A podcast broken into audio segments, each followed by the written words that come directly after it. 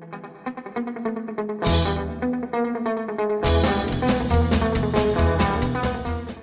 Olá pessoal, muito bem-vindos ao PokerCast do grupo Super Poker. Eu sou o Guilherme Calil. E eu sou o Marcelo Lanza. Marcelo Lanza Maia. Depois de uma primeira parte incrível de Diego Ventura, temos uma segunda parte melhor ainda. A gente já começa lembrando que para ouvir um podcast você pode fazer pelo Spotify, pelo Deezer, pelo agregador de podcasts, que eu particularmente considero a melhor forma, ou até pelo YouTube. Nos indique, nos dê cinco estrelas, troque suas fichas pelo Fichasnet, quem nos patrocina de semana a semana perguntas, participações, sugestões, promoções e comentários em geral. O e-mail é pokercast.gruposuperpoker.com.br, hashtag superpokercast nas suas redes sociais, Instagram, arroba Guicalil, arroba Lanzamaia, Twitter, arroba Guicalil, o nosso telefone, Telegram, grupão do WhatsApp, opa, grupão do Telegram, WhatsApp para mandar áudio pra gente. Você quer tomar falinha, né? Não tem jeito, velho. Falinha é inevitável. É 31 97518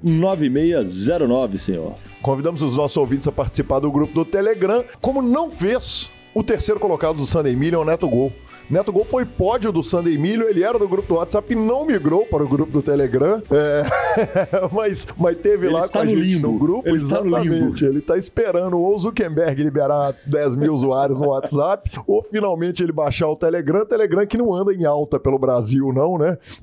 e... O Telegram tá, tá num momento difícil. Num assim. momento difícil da carreira dele tá, não todo, mas em compensação nosso grupo tá voando. Exatamente, pelo menos algo está salvando naquela bagunça. Exatamente. Lanzinha, essa semana não vamos falar de jogo, né, cara? Tivemos um casamento de duas pessoas envolvidas até o pescoço com o poker, é, um casal querido demais. Falei no casamento, né? Exatamente, o senhor foi para o, para o palco. Fui para o. Exatamente. Não, altar. Altar. Altar. altar exatamente. É, fui para o altar, o casamento maravilhoso do senhor Ari Aguiar, entrevistado do programa, e Josiane Zani, que é nossa. É, responsável comercial pelo PokerCast, é, um casal de amigos queridos nossos aqui do PokerCast, fomos eu, você e o terceiro idiota, Leonardo Cansado, para um casamento que foi nada menos do que maravilhoso, fantástico, numa capela lindíssima projetada pela Lina Bobardi, um casamento espetacular. Presidente federal Elton, Vitão, uh, enfim, não vou nem começar a citar nomes porque nós vamos fazer injustiça com, com, com certeza, né? Sensacional casamento, parabéns aos noivos, felicidade a todos lindo, bacana demais a conta. Cara, o que me alivia é que meu discurso não foi filmado. Então eu fui. Ou foi? Não, eu fui duas vezes a São Paulo ou foi. Ah, talvez pode. Tinham vários telefones celulares é, tem isso. apostos naquele Exatamente, momento. mas... Te é... garanto, eu não filmei, mas alguém pode ter filmado. Sim, é, eu fiz dois discursos em casamentos em São Paulo do poker, casamentos do poker em São Paulo, o outro foi do Felipe Fio, o do Felipe eu imagino que tenha sido filmado, esse aí, cara, melhor assim, deixa sua foto, tão melhor, né, cara? Já tem tanto áudio gravado nosso que tá, tá, tá bom sem, sem gravações. Mas o senhor foi bem, isso é que vale. Muito, muito obrigado, professor. Notícias. WSOP? WSOP, claro, né? Como não começar pelo evento mais importante do nosso ano, a Copa do Mundo do Poker? Bom, direto pro Millionaire Maker, 1.500 dólares no Limit Holding, evento número 19, 8.809 Atletas da Mente. Exatamente, Lanzinha. É, esse evento eu lamentei, cara. Na terça-feira, enquanto ele era jogado, eu vinha fazendo minha live. Eu e Vitão estamos fazendo uma live todas as terças-feiras no, no grupo Super Poker. A gente está fazendo essa live e eu comemorei muito a chegada do Japão. O Kazuki Keushi, que foi o segundo colocado, chegou gigantesco no heads up, gigantesco, enorme, com ficha pra caramba, mas acabou perdendo ali pro John Gorsuch dos Estados Unidos, John Gorsuch, talvez, provavelmente, que puxou 1 milhão 345 mil dólares, é, valores arredondados, como sempre. E a fala do campeão foi a seguinte: eu não ganho um torneio desde aproximadamente 2013, aqueles torneios de bares. Parabéns pela conta do japonês, então. Exatamente, cara, e, e ele deu uma comemorada tão arrogante quando ele puxou um pote do japonês que eu falei, cara, tomara que ele não ganhe e ele ganhou. É, só faltava não. Essa torcida. Cara, Esquadra Brazuca em ITM. 16 o senhor arrumando os pontinhos com o João Simão, puxando quase 60 mil dólares. Caneoa, Caneoa, como é que eu, como é que nós vamos falar? Porque tem várias coisas pra falar. Olha, é caneóia. Caneóia. Mas Então eu vamos- chamo de cane, que eu acho que com cane não tem como errar. Cane. Então vamos de Cane. 23º Cane, 4 47.820 dólares. 39º Manuel Filho. 48º Bruno Foster. 55º Carlos Alberto. Tri, tri- ah, esse não dá. 366 Bruno Casotto. 526 Rogério Siqueira. E Marcelo, Jor- Marcelo Jordano, que tá fazendo um estrago. É, ele tá me lembrando aquelas campanhas do Fernando Brito, que todo dia a gente citava o nome dele, cara. Marcelo Giordani tá fazendo de fato, hein, Lanzinha? Você vai ver o nome dele algumas vezes ao longo desse programa. Ele ficou na posição de 922. Aí sim, tomara que ou- ouçamos muito o nome dele ao longo de toda a cobertura da WSOP. Evento número 20, 1.500 dólares, Seven Card Stud. Tivemos 285 atletas da mente. Um campeão alto astral demais. Que cara legal. Ele teve envolvido recentemente em polêmicas quando lançou um livro e aí ele foi acusado de estar devendo na comunidade do poker e tal, não sei o quê. Um monte de choradeira a respeito de Eli Elezra ou Eli Elezra, dependendo Eli, de onde Eli. estão falando exatamente. Ele foi um dos jogadores mais divertidos da história do High Stakes Poker, o melhor programa da história do poker mundial. Puxou 93.766 dólares e o quarto bracelete dele. Cara, sensacional. É o terceiro bracelete dele só em stud. E, cara, é, ele falou o seguinte: quando eu fui pra Cabo, eu disse aos meus amigos: eu vou ganhar um bracelete esse ano e vai ser no stud. E não deu outra, cara. Um cara alto astral, engraçado, divertido, bacana. Eu tenho um carinho muito especial por esses nomes antigos do poker, a velha guarda do poker, e ele é um desses caras. Segundo colocado também, lenda do poker, Anthony Zino, 58 mil dólares. Nesse torneio que tivemos André Acari pontuando para nós. Vamos, Cavalinho, 38 puxando 2.437 dólares. Evento número 21, 10 mil dólares no limite to 7 low ball draw para 91 entradinhas. Exatamente, torneio de single draw também, vale lembrar, a gente já explicou isso no, no- da última vez, no torneio passado. O campeão foi o Jim Betchel, puxou 254 mil dólares, número arredondado, e ele tinha sido campeão do main event da WSOP em 1993. É, esse foi o segundo, esse bracelete seguinte dele foi a maior distância entre braceletes de um jogador da história da WSOP. Quando ele foi informado disso aí, ele falou o seguinte: bom, eu não sei se isso é um recorde bom de se ter.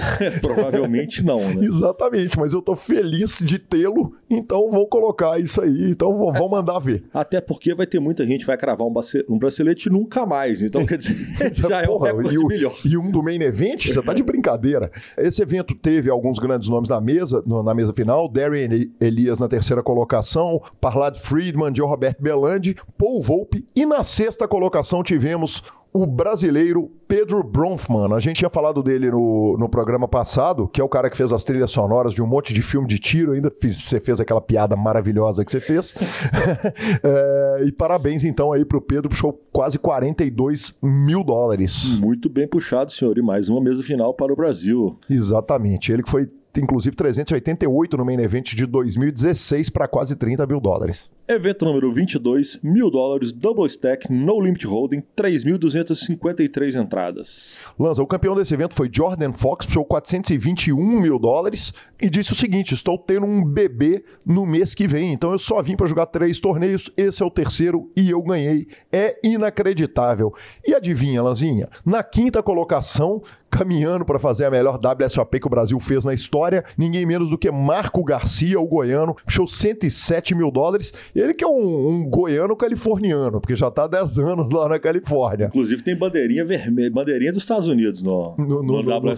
site da WSOP, mas, Porque eu fui buscar os brasileiros, eles passam batido aqui. mas deixa eu te contar um negócio, velho. A bandeirinha vermelha é pros caras. Pra gente, o que a gente puder trazer pro Brasil, quando é português, teve aquele português que, que mora aqui no Brasil, pra gente é tudo bracelete brasileiro, pode esquecer. 34 Gilberto de Assis aqui de Belo Horizonte, 11.390 dólares. 53 estreando em ITMs da WSOP, GM Walter, 7.580 dólares. Número 80. Estreando esse ano, que se Não, diga. estreando em ITM agora. né? Agora, exatamente. Agora, Que acabou de chegar. Isso, chegou agora. Em número 87, Manuel Cardoso, 3.700 dólares. Na posição de número 309, Rogerinho Siqueira, 1.800 dólares. Na posição de número 441, Vinícius Moraes, 1.500 dólares. Bom, direto para o evento número 23, 1.500 dólares, delícia de evento, 8 Game Mix para 612 jogadores. Exatamente, quem puxou esse bracelete foi Rami Bulkai, puxou 177 mil dólares e sobre esse bracelete ele disse o seguinte, são 170 mil dólares, eu tô aqui pela grana. que beleza, hein? Exatamente. Que declaração. Que é, declaração esportiva, desportiva, exatamente. Essa, aquela alegria. Ok. E nós tivemos o nosso Murilão Figueiredo na 16 posição para 7.500 dólares. E ele que também já puxou um bracelete, está voando nos catrupes em Vegas. Exatamente. Que venha outro. Que venha outro. Já tem dinheiro para jogar os 50k, como é, você bem disse outro dia. Exatamente. Evento número 25, 600 dólares. Pot Limit Omaha Deep Stack, 2.577 jogadores. André Donabedian, norte-americano, puxou 206 mil dólares é, e ele disse o seguinte: Eu jogo muitos circuitos e tenho um monte de segundas e terceiras colocações. Aparentemente eu estava economizando para ser campeão justo. Tá vendo que diferença? Como ele estava muito mais motivado nessa parada? Exatamente. Tivemos dois ITMs brasileiros. Na posição de número 210, ele, Felipe Morrave Ramos, para 1.130 dólares. E na posição de número 382, nunca teve no ferro, Caio Rei, 875 dólares. Mas e ainda sobre esse evento, é o seguinte: pro tanto de Omar que, que se joga cash game aqui no Brasil, é pra gente começar a dar uma voada maior no Omar lá em Las Vegas, hein? Mas a boate que tava barato esse. É. 600 é, dólares, aí é Aí é míssel, bomba pra tudo quanto é lado, nego dando pote, pote, pote. Os caras só tem torneio de mil dólares, arrumam de 500, 600, é pote, pote, pote, imagina. tem toda a razão, não discuto.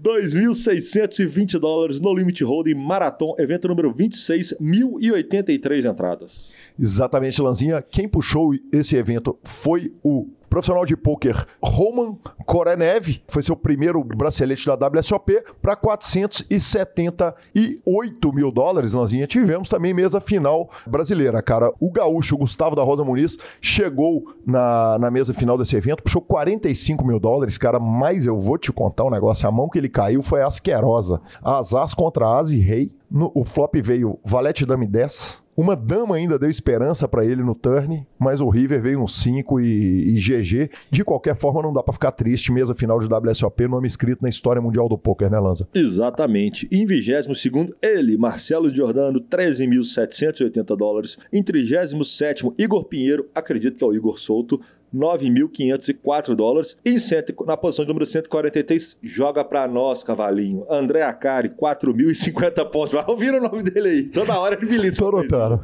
Tô notando.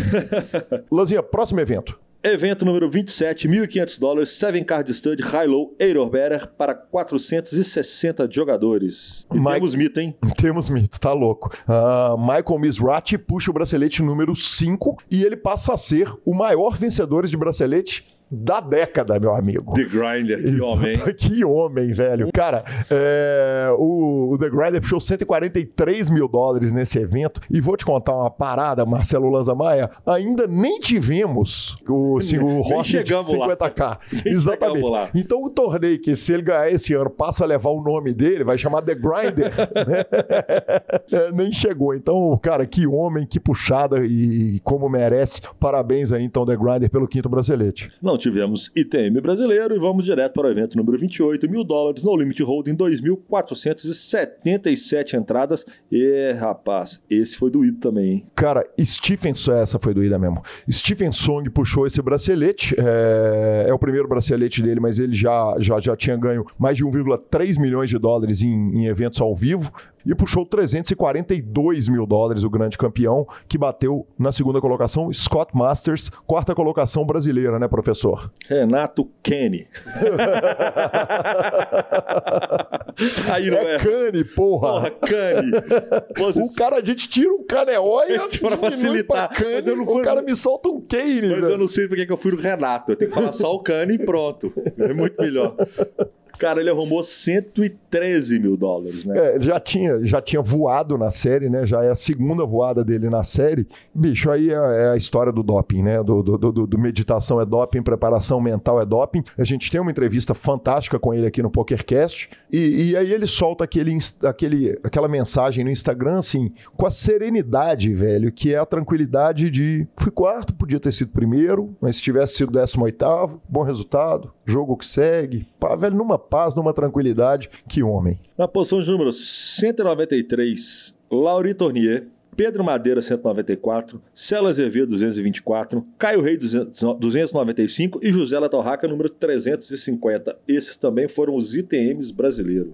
Evento número 29, Marcelo Lanza. É, rapaz, 10 mil dólares Rossi, evento número 29 para 172, 172 jogadores. O campeão desse evento foi ninguém menos do que Greg FBT Mueller, jogador canadense velha guarda do poker, 425.347 dólares. Aí olha só, Lanza, na segunda colocação tivemos Daniel Ospina, um jogador da Colômbia que há muitos, ou pelo menos há duas WSOP, para não falar muita. Na WSOP passada ele voou, se bem me lembro, se não me falha a memória, ele voou inclusive nos, nos Mixed Games e agora tá voando aí no Horse. Tivemos na terceira colocação Dário San Martino e na quarta colocação o Scott Clements, que já puxou um bracelete nessa WSOP. O Greg FBT, FBT é Full Blown Tilt Miller. Eu já contei isso para o nosso ouvinte do PokerCast, eu, eu relembrei isso na minha memória no PokerCast passado, velho, antes da gente voltar. Então você vê o seguinte, ele já era citado lá em 2011. A gente já estava falando o nome do malandro. Ele ganhou o primeiro é, bracelete em 2009 da carreira dele. Duas semanas depois, ele ganhou o segundo bracelete dele, lá em 2009, por isso certamente que eu me lembro dele. E agora, dez anos depois, ele puxa o terceiro bracelete dele. Evento número 30, mil dólares, pot limit Omaha, 1.526 jogadores, senhor. Exatamente, quem puxou foi o jogador de Miami, Luiz Zedan, é, norte-americano, 236.673 dólares e pretende, depois que pagar os impostos, doar 35% do que ele faturou para uma caridade de um amigo dele lá no Quênia. Sensacional, senhor. Na posição de número 147, arrumando uns pontinhos para Guilherme Calil, João Simão, arrumando 1.740 dólares. E na posição de número 174, aqui também amigo nosso de BH, William Chiabe, arrumou 1.600 dólares. Aí sim, Lazinha. Uh, evento número 31. 3 mil dólares, no limit holding, six-handed. Exatamente. Quem puxou foi Thomas Caseols, jogador francês. Então, Thomas Caseu talvez. 415 mil dólares. Aliás, esse final de semana eu tava lá discutindo com o Vitão, que inclusive estava sóbrio no casamento. Exato. Não estava bebendo, não estava dirigindo. E eu perguntei para ele, falei, você fala um francês desembolado, Vitão? Ele virou e falou assim... Só bêbado. eu falei, ah, então tá igual eu.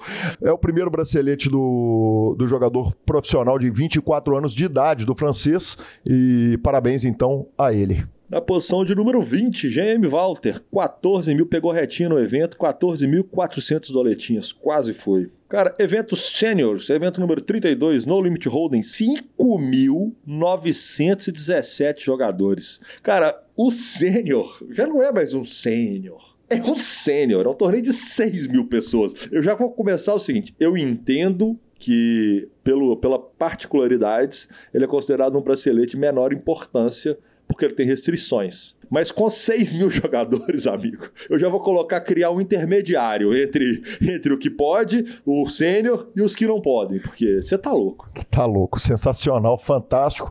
Você ouviu falar do Sequela? Sequela viu a cor da bola nesse evento? O Sequela não viu, ainda não apareceu por aqui não. Ah, então tá jóia. Só pra saber, porque ele tava pegando o voo de volta pro Brasil, então aparentemente não viu a cor da pelota na WSOP. Não, não, até o presente momento não. Não vão perder a falinha, né? Não, também não. Quem ganhou esse torneio foi o Howard Mesh, jogador norte-americano, 663 é, mil dólares. Ele falou o seguinte: eu fui ficando, fui ficando e dei sorte. Num torneio de 5.900 pessoas, você tem que dar sorte para ganhar. Ele é bastante sortudo. Na posição de número 52, Gabor Forral, brasileiro, puxou 12.300 dólares. Na posição de número 377, o Gork Oliveira puxou 2.560 dólares. Próximo evento, 33, Lanzinha. 33.500 dólares, limit, Dust to 7, low ball, triple draw. 467 atletas, senhor. Grande campeão desse evento foi Robert Campbell, jogador australiano de 35 anos de idade, Lanzinha. É, porra, aí tem um negócio, né, cara? A Austrália ganha bracelete tem ouvinte comemorando, né? Exatamente. que a gente tem um grande contingente de ouvintes lá na Austrália, é, a brasileirada do poker lá da Austrália toda nos ouve, então certamente esse é um bracelete que ele é quase do Brasil, né? Não. Tá bom, tentei, né? Na posição de número 32, Marcelo Jordano novamente, ganhando 3.278 dólares, senhor. Lanzinha, aí é o seguinte, acabaram os eventos que já estão encerrados, ficam por aí, é, no momento da nossa gravação, mas evento 34, temos Padilha vivo e bem, é um K Double Stack, e Shondib, Lanzinha, liderando com folga os cinco restantes no evento de número 35 da SK Dealer Choice. Nós vamos falar da aposta um pouquinho mais pra frente, você, quer abusar só- só- da minha boa vontade já agora eu- ou você quer ir pra frente? Não... Shaldib é de quem, senhor? É seu. Ah, tá. Então eu não vou, só patear, mais pra frente a gente pode conversar a respeito disso. Quer dar uma palhinha sobre, sobre os ganhos dos países até agora na WSOP? Quero, Lanzinha, quero sim. É, acho Porque que- não dá. Com a esquadra que nós temos, a turma que tá, não dá. Vão ter que apertar a turma aí, porque não dá pra ficar atrás da Nigéria em prêmio na, na WSOP, não, senhor. Cara, mas aí tem um negócio que é muito relevante. Então, a primeira coisa é o seguinte: quando você pega uma premiação de, de torneios de pôquer, especialmente no começo de WSOP, muitas vezes, por exemplo, a premiação da Nigéria ela pode ter sido uma ou duas grandes premiações Sim, de um cara que irritou e acho que é. Acho que é num, num, num marathon, acho que é num marathon, num, num daqueles 28K, que é um big hit. Mas olha só, o Brasil hoje, ele é o nono colocado no ranking. E aí eu vou citar os nove países, os oito países que estão na nossa frente, e você vai pensando a respeito de força de moeda. Nós estamos falando de uma WSOP em que o dólar, a cotação do dólar no Brasil está acima de R$ reais, país em crise política e, e econômica. Aí você tem, em primeiro lugar, Estados Unidos, segundo, Canadá, que estão geograficamente muito mais perto e tem as, as moedas muito mais fortes. Depois você tem é, Reino Unido, Rússia, França, aí tem a Nigéria, que é, como a gente disse, é um ponto fora da curva. Aí você tem a Alemanha, tem o Japão e na nona colocação você tem o Brasil, seguido pela Austrália. Então eu acho que quando você trata de, de- de- de- da força da moeda, cara, mostra a grandeza da WSOP que o Brasil está fazendo. E aí eu vou também fazer uma, uma comparação que a gente não pode deixar de fazer. Em números de ITM, em números de, de, de, de- de- ganhos na WSOP e em número de bracelete, que o nosso é um. Então nós somos o segundo, o segundo país com mais braceletes. se, se- se bem me lembro ali do ranking. Estamos na frente da Argentina nos três, né? Claro que no poker não tem a rivalidade, pelo contrário, quando, normalmente quando a gente vê um jogador argentino na reta final, a gente torce pro cara, torce pro poker na, na América Latina e bem pra voar. Eu torço, eu torço. Tá? Torço Nem que seja pelo Tevito. o Tevez a gente torce. Não, não tô falando torcer pelo, pelo Tevez, é claro que a gente torce, que é nosso amigo. O, o Nem, Tevez gente nem que seja a gente torcer pro poker argentino em nome do, do- do- Daniel Teves Canteira e, e do próprio Vitão, mas estamos na frente dos caras em tudo se, se essa informação for relevante para alguém. Não perdemos tudo, é isso? É isso, não perdemos, não, pelo contrário, velho, estamos voando, Não, tamo bem, tamo bem. estamos velho. voando. Mas ah, eu ainda acho que podemos mais. Pela, pela qualidade dos nossos jogadores que estão lá, pela turma, eu ainda tô na expectativa de mais um ou dois braceletes, ainda de dar mais uma chegada, porque nós começamos a chegar. As mesas finais começaram a ser mais macias, ser mais comum toda hora você ver um brasileiro, mas eu ainda tô na esperança do, da turma ainda arrumar alguns resultados, mas nós não temos um mês de WSOP ainda, né? Pois é, aí é, eu vou correr um, pouco o risco de ser repetitivo. E, e aí, uma coisa que eu vou fazer um alto jabá aqui, uma auto promoção, é o seguinte: quem quiser ir lá ouvir as lives do Vitão, eu tô dividindo bem os assuntos, sabe, para tratar o que cabe ao PokerCast no PokerCast e algumas outras coisas, já que a nossa cobertura acaba sendo enorme, a parte inicial do nosso programa acaba sendo enorme na WSOP, para discutir um tema lá e discutir outro tema aqui. Mas o que eu vinha falando com o Vitão é o seguinte, cara, um bracelete na WSOP é uma boa, é uma boa WSOP para o Brasil.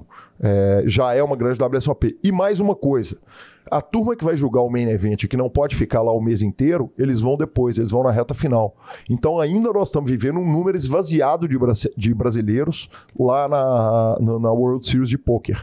Então é o seguinte: o que o Brasil já fez já torna o Brasil, já torna a WSOP super especial para nós. Se vier fazer mais e tem tudo para fazer mais, é, vai ser sensacional, vai ser fantástico.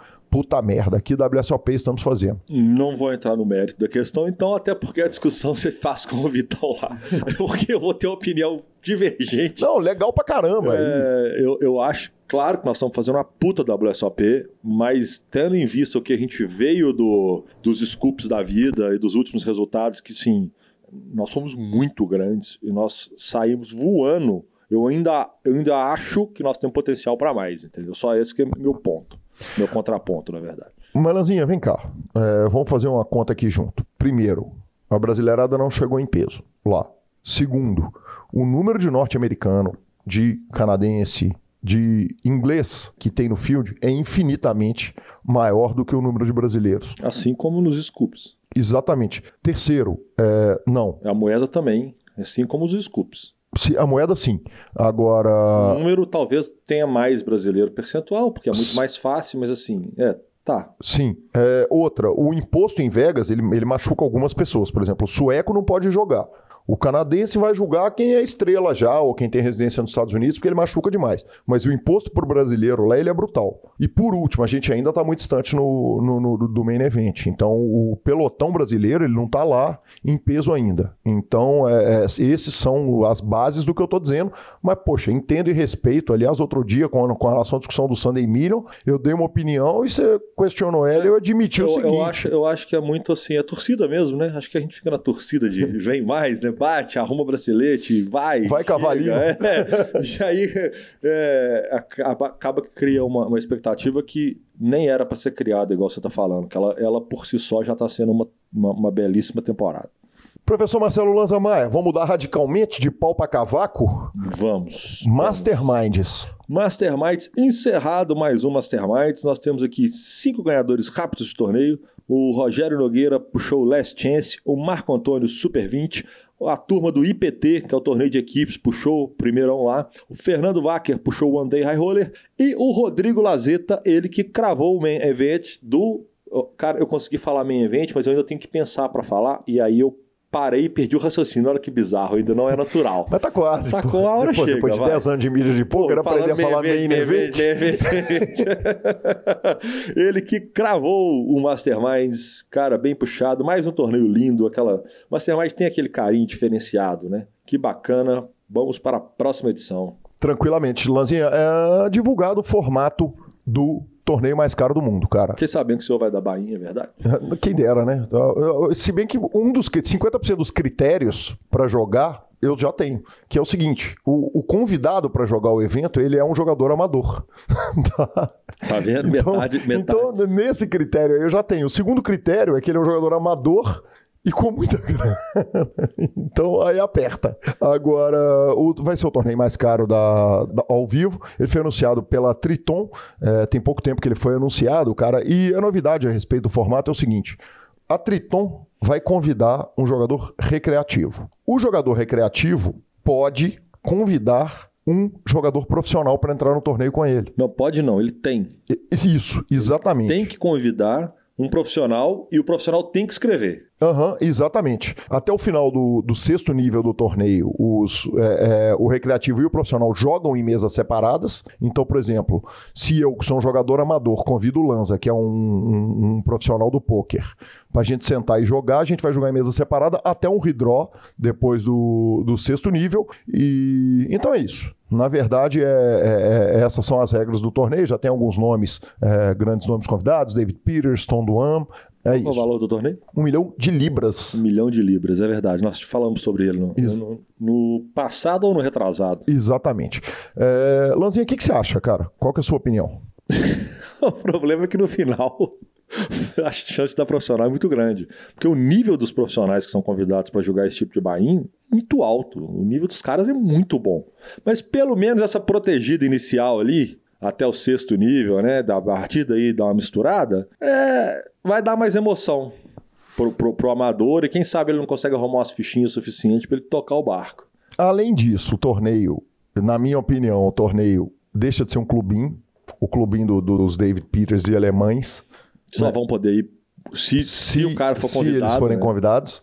Além disso, você permite ao jogador recreativo que compre um percentual do jogador profissional, que esses recreativos são jogadores, evidentemente, milionários, né? Inclusive, não sei por que, que o senhor não está lá dando Bahia nesse torneio, mas são jogadores que têm muito, que, que têm uma condição nada. social muito boa. Então, é o seguinte. Eu ele... não lá dando Bahia porque eu não conheço o profissional para pagar um milhão de livros. não, com esse barulho aí. que peito. Que homem, velho. Que, peito, que homem. Cara, é... então é o seguinte. É, você permite, por exemplo, a um jogador amador virar.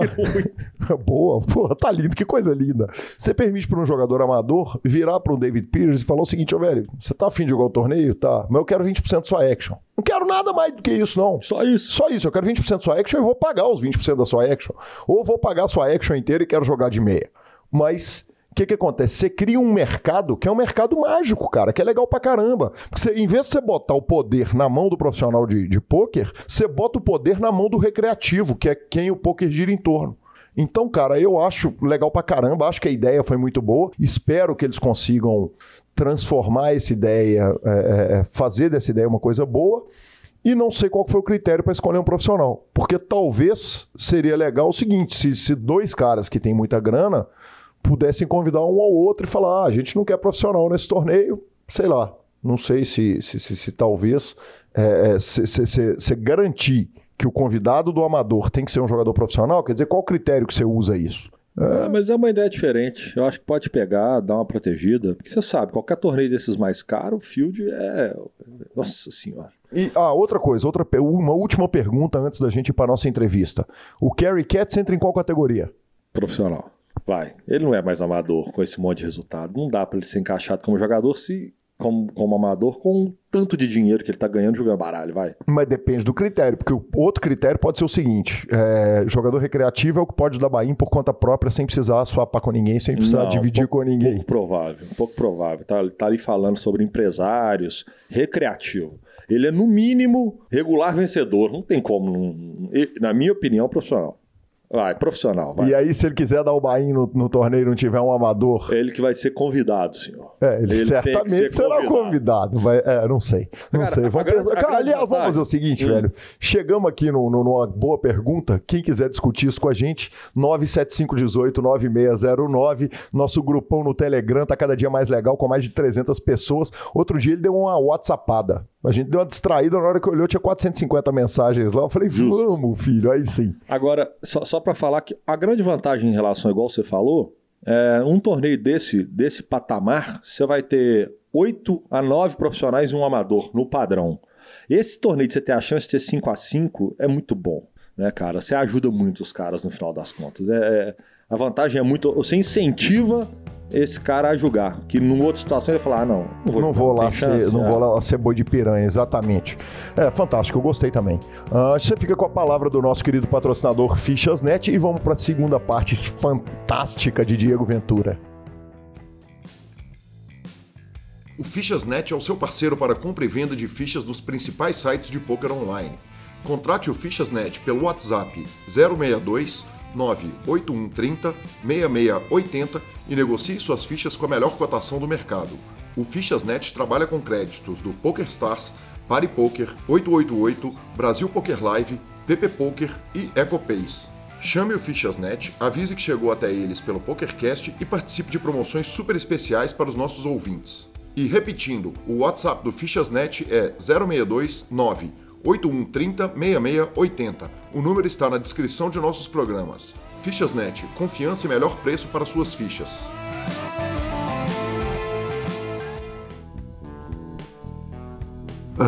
Na, na, no, no, seu desenvolvimento pessoal, eu vi que você usou o The Rose como método de desenvolvimento pessoal, de crescimento. Você continua aplicando isso e, e, e quanto é, dessa não, desse não reflexo na expectativa da criança é, que você tem dessa, daquela compreensão que vem muito do budismo, mas que evidentemente está nas formas todas de meditação, de que tudo muda, de que tudo passa, de, de, de que nada é constante, nada é para sempre. É, sim, eu, eu utilizei o, o método bastante tempo. Eu, eu, hoje não, não, não faço mais parte do método de host, mas eu pratiquei é, e, digamos assim, fiz parte da comunidade é, por mais ou menos três anos. É, na verdade, eu nunca tinha feito nenhuma relação entre o método e a forma como eu penso do meu filho. Eu, acho que eu, eu, eu, tirei isso mais da, da minha própria experiência, da minha própria sabedoria, mas ao mesmo tempo de ouvir alguns podcasts é, de, de padres conscientes, de especialistas, né? Uhum. É, acho que tirei um pouco disso de, desses lugares e de, de, alguns livros que eu li sobre também. É, mas o poker, o, o poker não, o método de Rose com certeza é, me proporcionou um, uma uma, conexão muito mais grande com o meu corpo, com o meu corpo e, e a gente acaba não não dando tanta importância àquilo, sendo que eu acho que do meu, do meu corpo vem quase toda a minha sabedoria, sabe? Se eu sinto alguma coisa em algum lugar do meu corpo, se eu souber conectar com, seja as emoções, seja uma dor, seja alguma sensação corporal, seja alguma coisa assim, isso vai me falar é, várias coisas, a direção que eu estou indo, o que eu estou fazendo, a decisão que eu estou tomando, uma ação, uma coisa que preciso mudar é muito me ajudou a eu me conectar comigo mesmo e eu fazer uma meio que uma viagem interna, sabe? E, e eu aprender muito mais sobre mim mesmo. Acho que principalmente isso, isso, isso. Tem muito mais, mas para mim, digamos assim, o maior foi isso. Obviamente o ouvinte não está vendo isso porque porque só eu que estou te vendo em vídeo, estou tendo privilégio exclusivo, mas atrás de você tem um banner gigantesco com algumas frases, entre elas a primeira é Network Well, é, a segunda exerc é, se exercite diariamente, e a segunda coma com, é, de forma saudável. Então, quer dizer, é, eu vejo o seguinte: na, na, na, lista de itens, e tem um, dois, três, quatro, cinco, seis, sete, oito, nove, dez itens, se não me engano, é, na, exercício e alimentação são as duas primeiras coisas. E na hora que a gente entrou no ar, o ouvinte não ouviu, mas a primeira coisa que você perguntou é como foi de maratona? como é que foram os, a, a, como é que foi sua corrida? É, como, é que, como é que funciona essa questão de alimentação e de exercício na sua vida. E, obviamente, eu vou te perguntar da relação do álcool, que você falou tanto. E o campeão de entrevistas aqui de participações é o Pitão, cuja frase é: time que não ganha, não, que não bebe, não ganha. então, então como, como não perguntar a respeito de alimentação, exercício e álcool? Ótimo, é uma boa pergunta. Bom, vamos começar pelo exercício. É, exercício é uma coisa que eu não utilizava muito até Vegas o ano passado. É, eu parei quando eu comecei o método de host, eu fazia um pouquinho de tênis, fazia um pouquinho de academia. Quando eu comecei o método, eu senti que o método preenchia tudo o que eu precisava e eu comecei a, a praticar somente. Mas o método de host não é, um, não é um exercício físico, mas obviamente trabalha seu corpo. Então, para mim, isso era suficiente. Após que eu saí do método, eu comecei a fazer treinos a partir do ano passado, faço hoje treinamento funcional. É, às vezes eu faço aqui em casa, às vezes eu vou lá no lugar. É, às vezes não faço também, principalmente nas viagens. Ainda não cultivei muito bem esse hábito. Mas, cara, é, Acho que tanto, como eu disse, acho que é uma dança que eu tive quanto o filho me deram essa motivação para eu fazer mais exercício, porque isso me dava mais potencial, mais mais força, mais energia, mais disposição para eu tocar minha carreira de jogador, tocar minha carreira como dono de time, tocar minha carreira como não carreira, mas minha vida como pai e fazer muito mais do que eu fazia, sabe? É, o fato de eu hoje faço muito mais do que eu fazia quando não tinha nem filho, nem, nem porra nenhuma. Esse foi uma das principais motivações. É, em relação à alimentação, também foi um, uma caminhada assim meio com altos e baixos. Eu eu comecei, eu, eu, eu virei vegetariano um tempo, da minha vida, principalmente quando estava na Hungria, ficou mais fácil para mim. Aqui na minha cidade, acho que ativou um, uma, uma parte emocional, sabe? De, de eu estar tá no mesmo lugar que eu vivi o tempo todo, a mesma cultura, com as mesmas pessoas que, que não tem muito desse, desse hábito, né? De, de, de comer bem.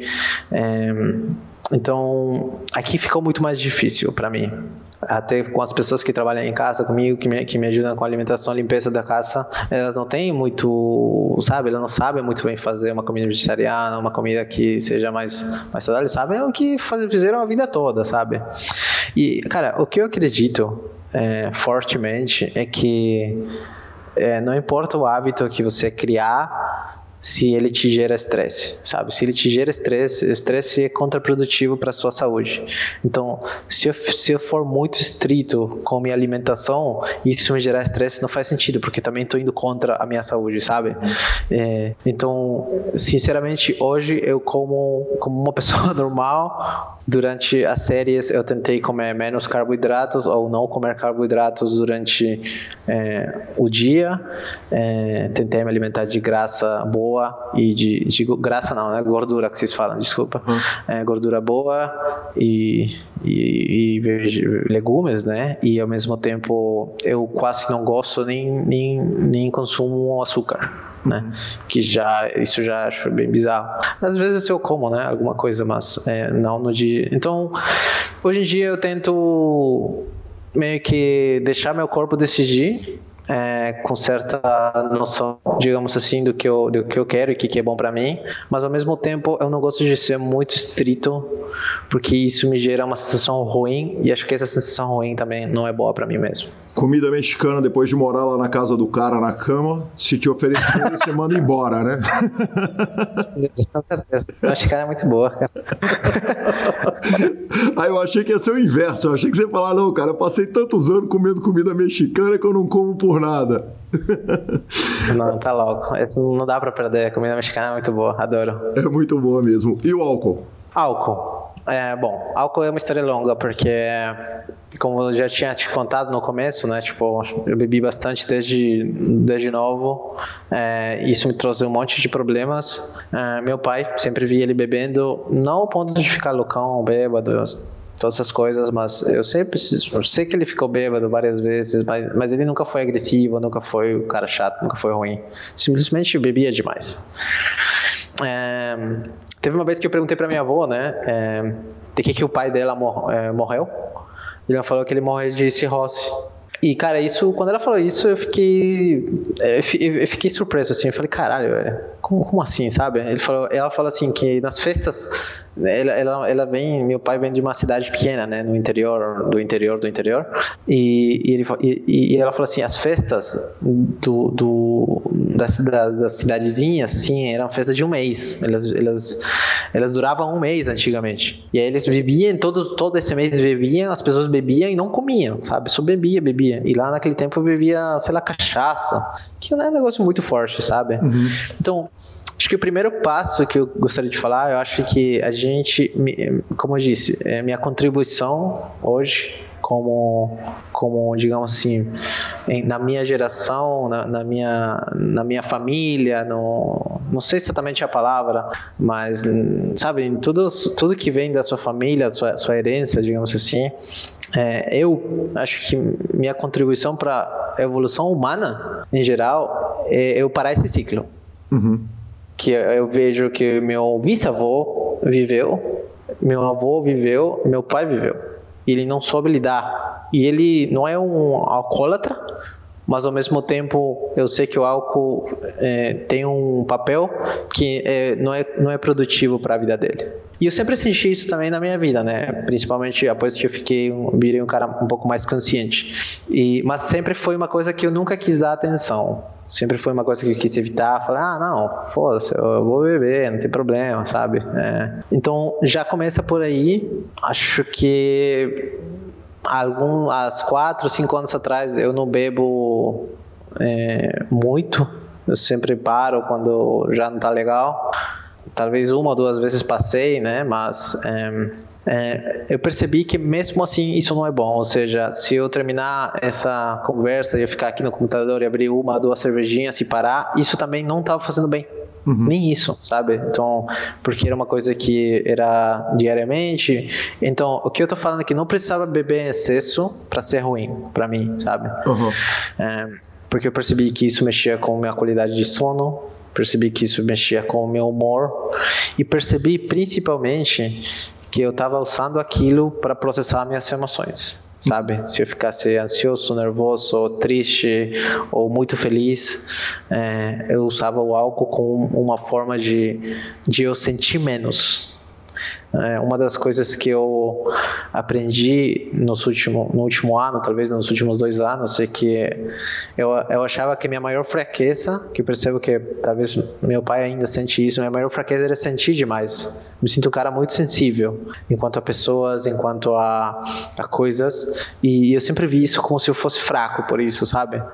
E, e eu percebi, graças a vários trabalhos que eu fiz, que essa era a minha maior fortaleza, na verdade verdade, era meu maior poder, o fato de eu sentir bastante. E o álcool, a única coisa que faz é você não sentir.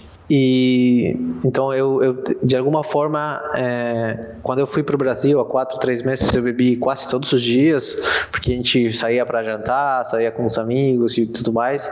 E aí eu percebi, cara, falei, cara, não sou mais esse cara não quero mais isso pra minha vida. Tipo, eu já não sou aquela pessoa, não sou aquela pessoa que bebe, sabe? E, e aí eu decidi é, não beber. Eu bebi agora né, nas férias, né? Tomei uma cerveja, duas com minha mulher, mas por prazer. Uhum por prazer de, de trocar uma ideia com ela e também porque eu não posso esperar que ela esteja no mesmo período que eu tô, né? Sim, claro. Então eu gosto também de acompanhar ela no lugar que ela tá, que talvez não é o mesmo nível de consciência que eu tô uhum. sobre mim mesmo, certo? Então é, é, um pouco disso, cara. É, talvez não sei se você tem alguma pergunta mais, mais, mais específica, porque tem várias coisas para falar so, so, sobre álcool, mas é, acho que principalmente eu consegui meio que resumir em, em, isso, né? Acho que a minha experiência é que hoje não, não, não faz, não é uma coisa que, que eu preciso é, e, que, e que faz digamos assim, eu não preciso para essas coisas, sabe? Não preciso para comemorar, não preciso para me relaxar, não preciso para tirar a minha ansiedade. Eu preciso achar outras outras técnicas, outras formas que sejam mais saudáveis. Perfeito, o resumo está perfeito, tá, tá fantástico, tá absolutamente claro. E na lista de coisas atrás tem um worry less também. É, isso é pai né? É, dá para dá pra, eu, eu, eu, tenho a teoria de que, de que quanto maior mais bem ligado tal foda-se, maior vai ser a felicidade. Que, que, existe uma ligação direta, uma proporção direta entre não, não ligar para as coisas que a gente não tem controle nelas. É, a paternidade mudou nesse aspecto, na, na, na questão da preocupação?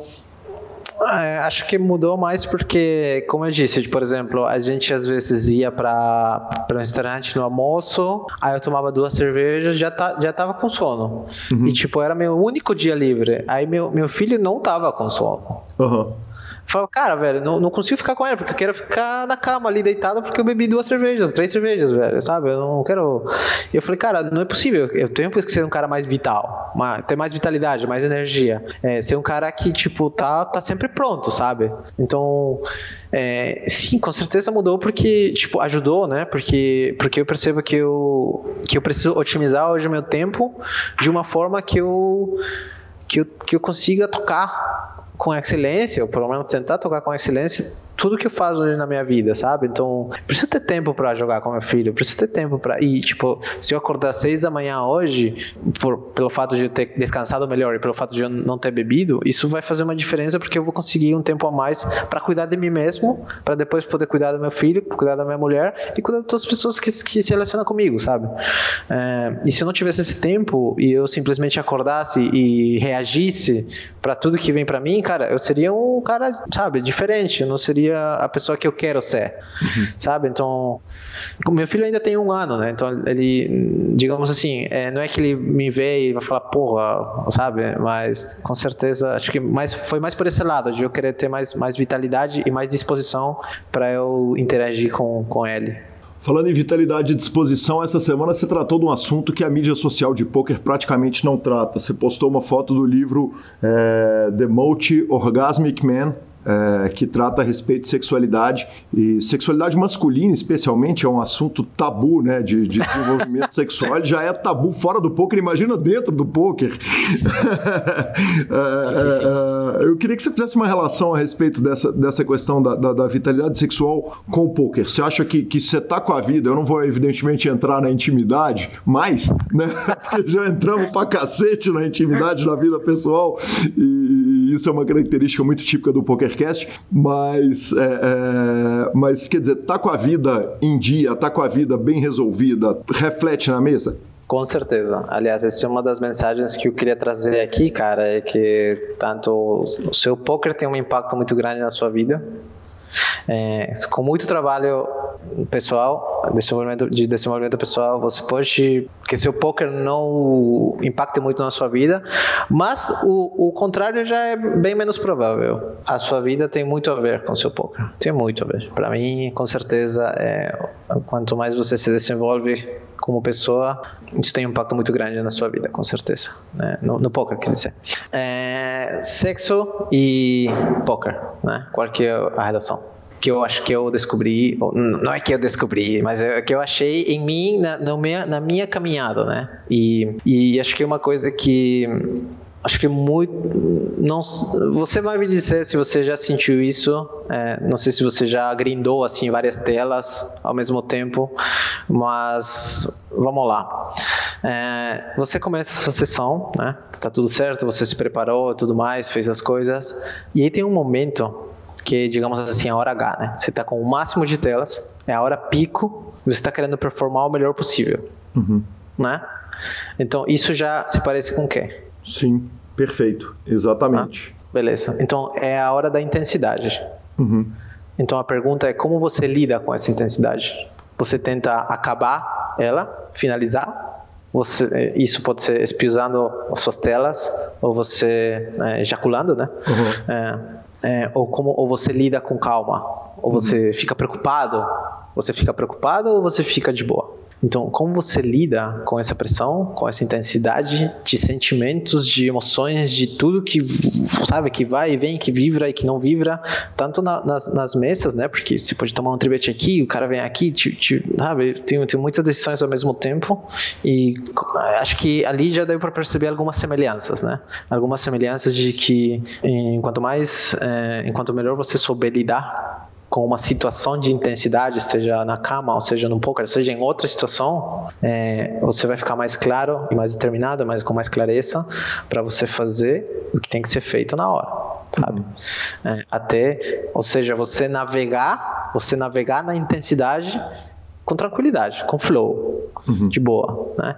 Então, para mim, essa é a relação e essa foi uma das coisas que eu, que eu, que eu percebi dentro é, dessas áreas, né? É, sabe, uma, rola uma certa ansiedade, seja porque sua performance, pode ser a sua ansiedade da, da, da, sua performance sexual, pode ser uma ansiedade, pô, será que eu satisfazi, ou vou satisfazer minha mulher, será que ela tá chegando ou não, tá chegando no ponto ou não, e daí no poker é igual, pô, será que eu vou ganhar, será que esse cara vai me alnar, será que, sabe, várias coisas que podem acontecer.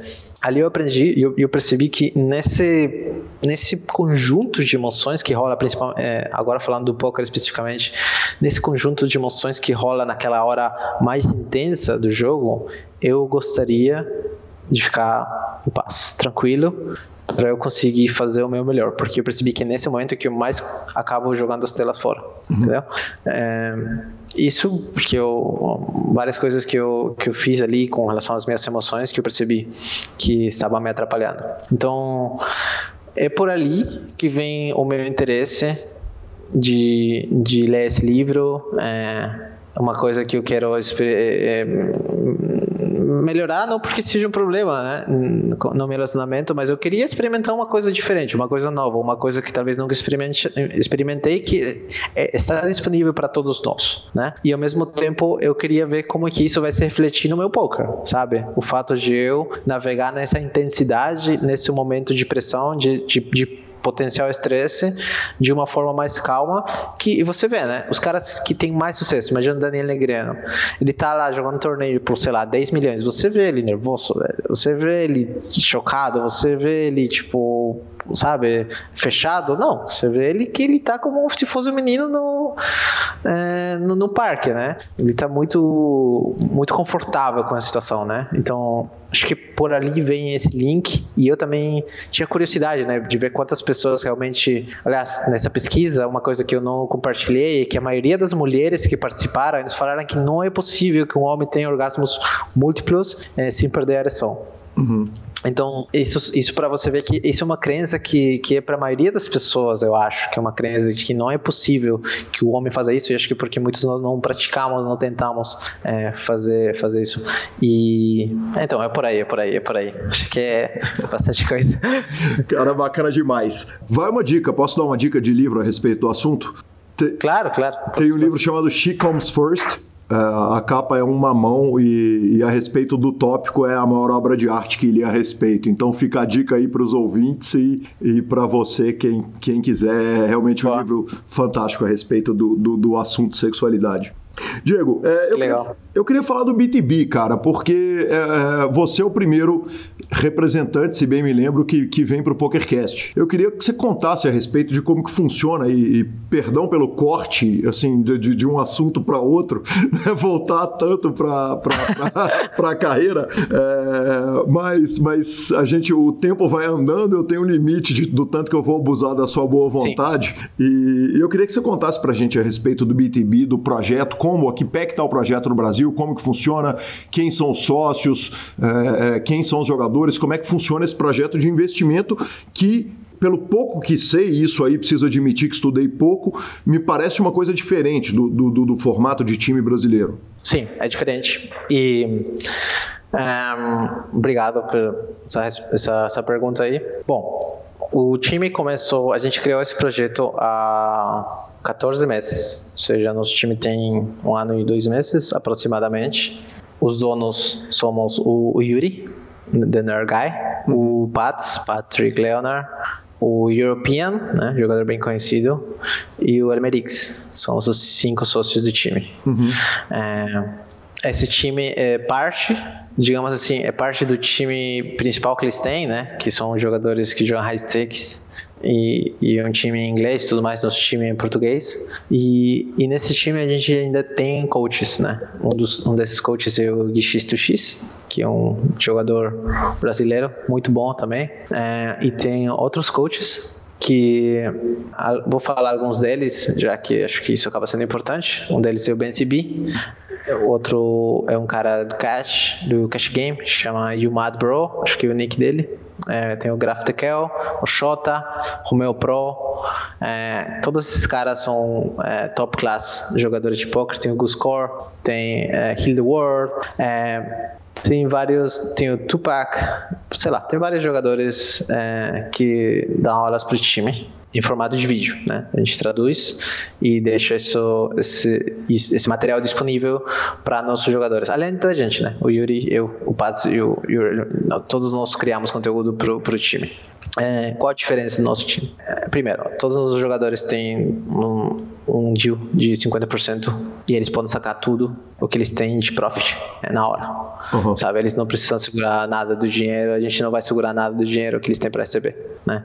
Porque a gente acredita que o conforto uh, financeiro deles é mais importante para a performance deles. Outra diferença é, do nosso time é que é, isso, isso é engraçado, sabe? Porque muitas vezes nem é bem recebido.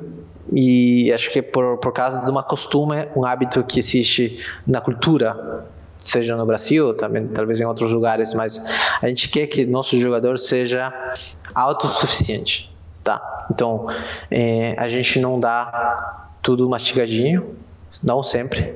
Se um cara vem perguntar uma coisa, eu falo, cara, faz isso eu não faço para ele. Uhum. Falo, cara, vai aqui e faz isso. Assiste esse vídeo, fala com esse cara, se vira.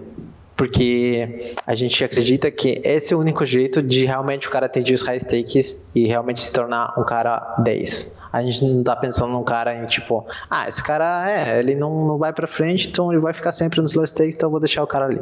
Não, a gente não faz isso. A gente, com os caras que a gente trabalha, é porque a gente acredita que eles vão chegar nos high stakes e, e isso depende, obviamente, deles. E os caras que a gente não acredita que isso vai acontecer, ou as coisas não estão dando muito certo, ele não tá com essa pegada aqui. A gente acredita que o perfil do jogador que realmente quer chegar no topo tem, a gente não fica com ele. A gente desliga o jogador da nossa comunidade, porque a gente cuida muito de que nossa comunidade seja especificamente e exclusivamente de jogadores que querem atingir o topo, uhum. sabe?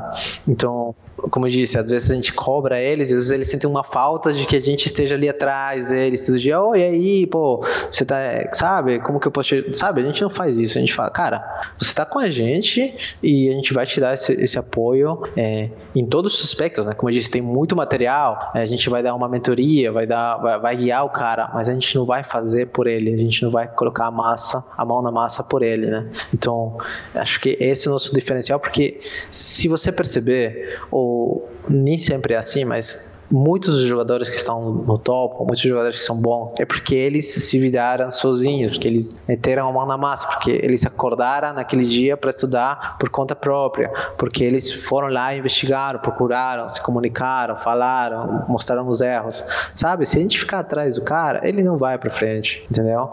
Então, e a gente não está pensando em simplesmente fazer dinheiro rápido, sabe? A gente está pensando em mudar a vida do cara. Só que a gente não pode mudar a vida de todos os caras, uhum. porque todos os caras não estão prontos para o que a gente tem para oferecer, sabe? Então a gente é bem estrito em relação às pessoas que a gente traz para o time, mas ao mesmo tempo é porque a gente quer, como diz, quer ter essa qualidade de pessoas que é, queiram realmente ir para frente e estejam dispostas a fazer o que é necessário para chegar lá, entendeu? Então é por aí. Nós temos múltiplos coaches, temos também um psicólogo esportivo que trabalha com a gente.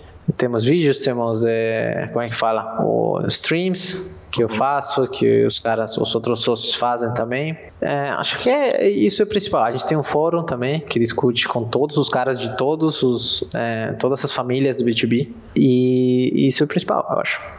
Uh, quantos jogadores entraram para o B2B no Brasil? jogadores brasileiros? No B2B Brasil, a gente só tem jogadores brasileiros, tá? Que é diferente do B2B, do B2B B2B, que é o B2B uhum. principal. Então, no B2B Brasil, a gente tem entre 25 e 30 jogadores hoje. Você tem entre 25 e 30 jogadores, mas você falou, se o jogador não tem a pegada, a gente não tem o menor constrangimento de desligar ele, porque a gente quer estar com os melhores. É, Exatamente. Eu tenho uma porrada de perguntas a respeito disso. A primeira é o seguinte: qual, qual o percentual de jogadores que entraram que vocês desligaram? Quantos jogadores já foram desligados do time? Evidentemente, sem citar nome, sem expor ninguém. É, acho que a gente é... deve ter desligado uns oito. Oito jogadores. Mais ou menos. É... Provavelmente. E o critério de aceitação do time, quer dizer, o que, que é olhado com mais carinho na hora que um cara vai, que ele quer entrar? São os resultados, é a pegada, é o formato? O que que, o que, que é olhado com carinho na hora Beleza. de escolher? A gente, a gente olha tudo, tudo mesmo. A gente olha tudo mesmo, mas o mais importante é o cara está jogando já de forma consistente. Uhum. Não é que, não é que, cara, eu tô há seis meses jogando 200 torneios por mês e, tipo, agora que eu vou entrar no time, agora eu vou jogar 500. Não, não tem isso. Se você quer mesmo, você já estaria fazendo, sabe? Não é porque você vai entrar que você vai fazer. Então, o cara já tem que estar na pegada. Esse é o primeiro requisito. E ele tem que ter resultados. Todos os jogadores de dedicação exclusiva? É, exatamente, sim, dedicação exclusiva e, e a gente não está pegando muitos jogadores já que estão jogando micro ali, não, mais de average de 15 para cima, mais ou menos. É, como disse, é, a primeira, para você passar na primeira fase, porque a gente tem várias fases, para você passar na primeira fase, você tem um, um volume direitinho que você está jogando ali certinho todos os meses, né? Você já está se dedicando, você tem resultados decentes e a partir disso você vai para a segunda fase. Na segunda fase a gente avalia o aspecto técnico do cara, é, a gente faz uma provinha ali, é, a gente fala pro cara é, é fazer um vídeo para ele falar de como é que ele joga, como é que ele pensa. É, e a gente pega muitas coisas lá, muita informação de, de, de, se o cara é bom ou não, né? Porque tem muito cara também que tem resultados antigos que não necessariamente é, joga tão bem. E a gente, por exemplo, a gente faz perguntas sobre se você tem nível de expertise com relação a softwares. É, é, a gente faz todo esse tipo de perguntas, qual a situação financeira e todas essas coisas que podem é, ajudar a gente, qual, qual é o seu background, né? Qual é a sua principal fortaleza, coisas coisas assim, é, qual a sua principal fraqueza, essas coisas, e depois a gente passa, é, a gente pede fotos do staff, por exemplo, para ver qual é o ambiente de trabalho do cara, né, para ver se ele está trabalhando no lugar apropriado, né, etc. É, a gente, após isso, a gente faz um teste com o nosso psicólogo esportivo, ele faz um teste com cara de, de psicólogo, psicólogo mesmo, de, de de perfil, assim, de, de perfil dele, sabe? Se é uma pessoa que é, se lida bem com desafios, essas coisas que é um teste psicológico. E aí, com a compilação de a parte do perfil psicológico, com a parte técnica, com os resultados, com as referências do jogador, background, com tudo isso, a gente consegue dar um retorno pro cara. E a gente também tenta direcionar os caras que a gente rejeita, a gente tenta direcionar, cara, tipo, acho que é o melhor jeito agora, o melhor caminho para você é esse, pode ir para esse time ou tipo vai por conta, pega esse curso, sabe, lê esse livro, que tipo vai ser bom para esse momento e tal. A gente sempre tenta dar ali, porque a gente quer que ele volte, né? Tipo, a gente quer que ele volte mais preparado. Tipo, a gente não tá falando, ah, vai embora, a gente não quer trabalhar com você. A gente fala, a gente, você, a gente, talvez a gente não tenha estrutura para trabalhar com você hoje, ou você não está pronto para trabalhar com a gente, sabe? Pode ser uma das duas, mas é mais ou menos isso.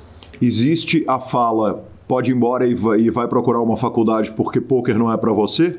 É, nunca falei isso. Nunca falei isso. Mas você nunca achou isso também? Nunca pensou isso de alguém? De um aluno? Acho que, acho que já pensei isso, sim. Acho que provavelmente já pensei isso. Mas é, é difícil que isso. É, é uma é, fala dura, né? É, aliás, para desligar os jogadores tem sido uma coisa muito dura para mim, porque, como eu disse, tipo, eu sou um cara mais, mais assim de, de pessoas, mais, mais meio, meio, mais sensível assim, e, e essa parte tem sido um desafio para mim, mas também tem sido um crescimento para mim, assim, de falar, cara, acabou, sabe? Uhum. Não, não, tem como mais, a gente não tá dando certo, sabe? E, e teve experiências que foram difíceis, acho que eu já pensei sim em algumas pessoas que realmente eu falo para cara não tem como esse cara sabe mas um nunca sabe véio. porque às vezes é, às vezes o fato de ele ter passado por essa situação o que acorda ele né pode ser tem, pode ter histórias assim, pô, a partir do dia que eu saí do B2B, eu percebi, abri os olhos e percebi que tinha que fazer as coisas diferentes, né? Pode ser que essa seja uma história, ou pode ser que não, né? Pode ser que o cara só vai para baixo agora ou faz outra coisa da vida, não sei exatamente, mas é, acho que é, é, é muito é muito boa a nossa integridade também, porque tipo a gente está falando, cara, não perde mais seu tempo. Uhum, com, nem com a gente e a gente não quer perder mais o tempo com você. A gente não vai ficar iludindo, sabe? Tentando fazer, fazer uma coisa acontecer que não, provavelmente não vai acontecer. Então, é melhor você ir embora, aqui, a gente esperar aqui que você, tipo, talvez um dia você vai ganhar. E porque e isso vai ser bom para nós, sabe? Acho que eu pessoalmente cuido muito de. Não quero que o cara passe dos 20 aos 30 anos tentando uma coisa que, tipo, é, não pode ser boa para ele, sabe? Então, acho que tem uma certa integridade ali de, de, de deixar o cara seguir outro caminho em vez de ficar perdendo tempo com essa pessoa. Uh, qual que é a importância do inglês na, na escolha de um jogador para entrar no time? É uma vantagem para ele. Uhum. Hum, pra gente, eu sempre vejo como uma coisa boa, porque às vezes eu quero passar para ele um vídeo, por exemplo, que não é do time é do BNCB, ou é um vídeo do. ou é um material de um livro, ou um artigo do GTO, quero passar para ele em inglês. O cara não sabe, aí é mais difícil, né? É, então é um. é uma, digamos assim, é uma arma a mais, mas não é uma necessidade, não é um requisito. Bacana demais. E, e, quando que abrem os processos de abertura? Para um ouvinte que fala, eu quero entrar para esse time, eu quero jogar com esses caras, como é que funciona? Tem, é, fica aberto o ano inteiro? Tem um processo de seleção Exatamente. específico? Como é que é? É, o ano inteiro, a gente nunca para é, e não tem um processo seletivo assim que, que a gente começa um dia e termina um outro. Ele, ele é um processo que você pode aplicar quando você quiser. Né? Obviamente durante a série a gente durante as séries a gente acaba demorando mais, mas a gente está em comunicação com o jogador, a gente vai demorar um pouquinho, mas está está sempre está sempre acontecendo, está sempre acontecendo e, e é isso aí a gente quer jogadores, como eu disse, né, que já já tenham um certo é, um certo recorrido ali né, dentro do dentro do poker. Diego, e, e agora, além de, jogador de pôquer de alta performance, instrutor de pôquer, tem também a carreira de coach. É, eu queria que você contasse para o nosso ouvinte é, como que funciona, como que é o trabalho, como é que, como é que foi a preparação, quer dizer, contar tudo que, que, que alguém que quer usar o, o serviço do, do, do, Diego Ventura, o conhecimento, como é que funcionou essa preparação, essa caminhada para essa carreira. É, sim. Uh, primeiro, eu, bom, eu comecei a me preparar a partir de um curso que eu fiz uh, de desenvolvimento pessoal. Após isso, eu conheci alguns alguns coaches que que me ajudaram assim na minha caminhada como como coach e como pessoa, né? E, e a partir disso eu decidi que eu queria construir isso como uma carreira já como uma vocação, sabe? Como eu disse anteriormente, o poker como jogo, como carreira é uma parte da minha vida E aqui eu estou construindo hoje essa carreira de, de coach, só para separar, né? Só para diferenciar, né? Coach não é falando sobre aulas de poker, né? Não, não, não, que às vezes é entendido assim no mundo do poker, mas como coach, como uma pessoa que te ajuda a você atingir aquilo que você quer e melhorar como, como pessoa e também para trazer mais felicidade na sua vida e mais sucesso é, no seu jogo, né? Acho que esses foram os, os, os, pontos principais assim. E eu vinha fazendo trabalho já há quase um ano e meio, talvez dois anos, com alguns jogadores. Esse trabalho é muito é um, é um a um, né? Então o trabalho vai sempre depender é, do que, que a pessoa o que está pegando na vida da pessoa, sabe? Seja dentro do poker, seja fora do poker. As coisas que normalmente eu encontro é, são uma falta de direção, é, o jogador se sente meio perdido, talvez é, muito julgamento, muita cobrança, um, talvez te comparar muito com os outros ou ter medo de se expor. Acho que são coisas que acontecem muito no poker. Talvez muito usar maconha, né? Álcool também, é, para não sentir, né? É, acho que muitos jogadores de poker acabam pensando que sentir é ruim, uhum. sabe? É, porque querem simplesmente jogar, jogar, jogar e tipo tá sempre bem e, e não tem como, né? Então acaba não tomando conta desse, dessas emoções que ficam é, acumuladas tanto no corpo quanto na cabeça, né? E também encontro muita distração, muitas pessoas que não vivem com muita, muito no presente, sabe? Então, normalmente são as coisas que, que acontecem, mas não necessariamente é, uma pessoa tem que ter algum tipo de problema para fazer um trabalho de desenvolvimento pessoal. Muitas vezes pode ser, cara, tô indo muito bem, tô tendo muito sucesso, mas eu quero mais. Uhum. Eu quero saber qual o caminho agora, sabe? Qual o caminho para eu, agora que eu já consegui é, certo sucesso, seja financeiro, seja é, é, é já cravei alguns torneios, queria saber o que, que eu faço, como é que eu vou para o próximo passo. E essas coisas acabam sendo coisas também que, que os jogadores é, têm me procurado. A carreira de coach, e aí você deixou bem claro o seguinte, não coach de poker, né? De coach de vida. É, uhum, uhum. É, você está aplicando ela para jogadores e não jogadores de poker, quer dizer, alguém que não joga poker e te procurar, você está abraçando profissionalmente? Como é que está funcionando? Depende. Eu hoje estou totalmente focado em jogadores de poker porque eu tenho uma expertise a, a, a mais, né? Digamos, eu, eu, eu, sou um jogador de poker, então eu sei o que um jogador de poker vive. Então hoje o jogador de poker é meu principal cliente pelo fato de, eh, obviamente, muito mais fácil para mim trabalhar com jogador de poker porque eu já conheço ele, já conheço, digamos assim, a caminhada, né? Mas eu tô aberto e tenho confiança suficiente para saber que eu posso trabalhar também com pessoas que não sejam do poker, sabe? Porque, as, eh, cara, as, as, coisas são as mesmas, os fundamentos de um coach são os mesmos, independente da indústria. Mas, como eu disse, eu tenho uma vantagem a mais dentro do poker, é, pelo fato de eu, de eu, ser jogador. Então, é, mas também é, é um pouco parecido com o B2B. Acho que eu não trabalharia com qualquer pessoa tem que existir esse compromisso né, da pessoa, é, tem que existir uma sincronicidade né, é, entre a pessoa e eu, e tem que existir, é, principalmente isso, o compromisso, essa sincronia entre nós, e que eu, e que eu saiba que as coisas que a pessoa quer atender, é, eu sou o cara indicado para isso, sabe? Porque às vezes também posso referir para outra pessoa. Tem muitos coaches hoje em dia, tem e, e, tem outros especialistas também, né? Dentro dentro dessa dessa área, digamos assim. Então depende muito, é, mas eu sempre me tomo o tempo de falar bastante, assim, que a gente está falando, falar bastante com a pessoa para descobrir o que é aquilo que ela realmente quer e como é que a gente pode chegar lá. Bacana. Um, uma analogia que eu ouvi maravilhosa uma vez foi que quando você vai escolher as cartas para você jogar uma mão de Omaha, é, elas têm que funcionar mais ou menos como as quatro pernas de uma cadeira. Então, uma tem que trabalhar com a outra ali é, para fazer uma amarração das quatro cartas para formar uma boa mão. E eu, eu passei, eu acabei usando essa analogia para minha vida inteira. Então, eu acho que tudo é, de certa forma, um móvel que ele tem diversas sustentações ali é, e que cada perna vai, vai gerar um equilíbrio, que qualquer uma daquelas pernas que a gente tirar vai gerar um desequilíbrio ali.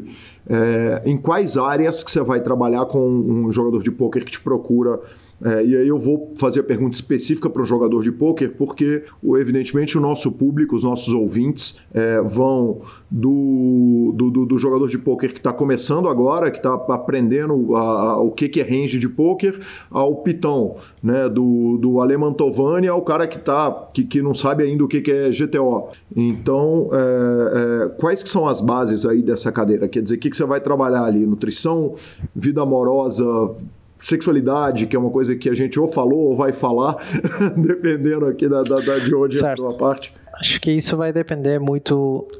Eu sei que já disse isso, mas gostaria de falar novamente que vai depender muito da pessoa e do tipo de, de trabalho que a gente fizer. Eu tenho um trabalho aqui curto, tenho um trabalho aqui um pouquinho mais longo. No curto, eu tento.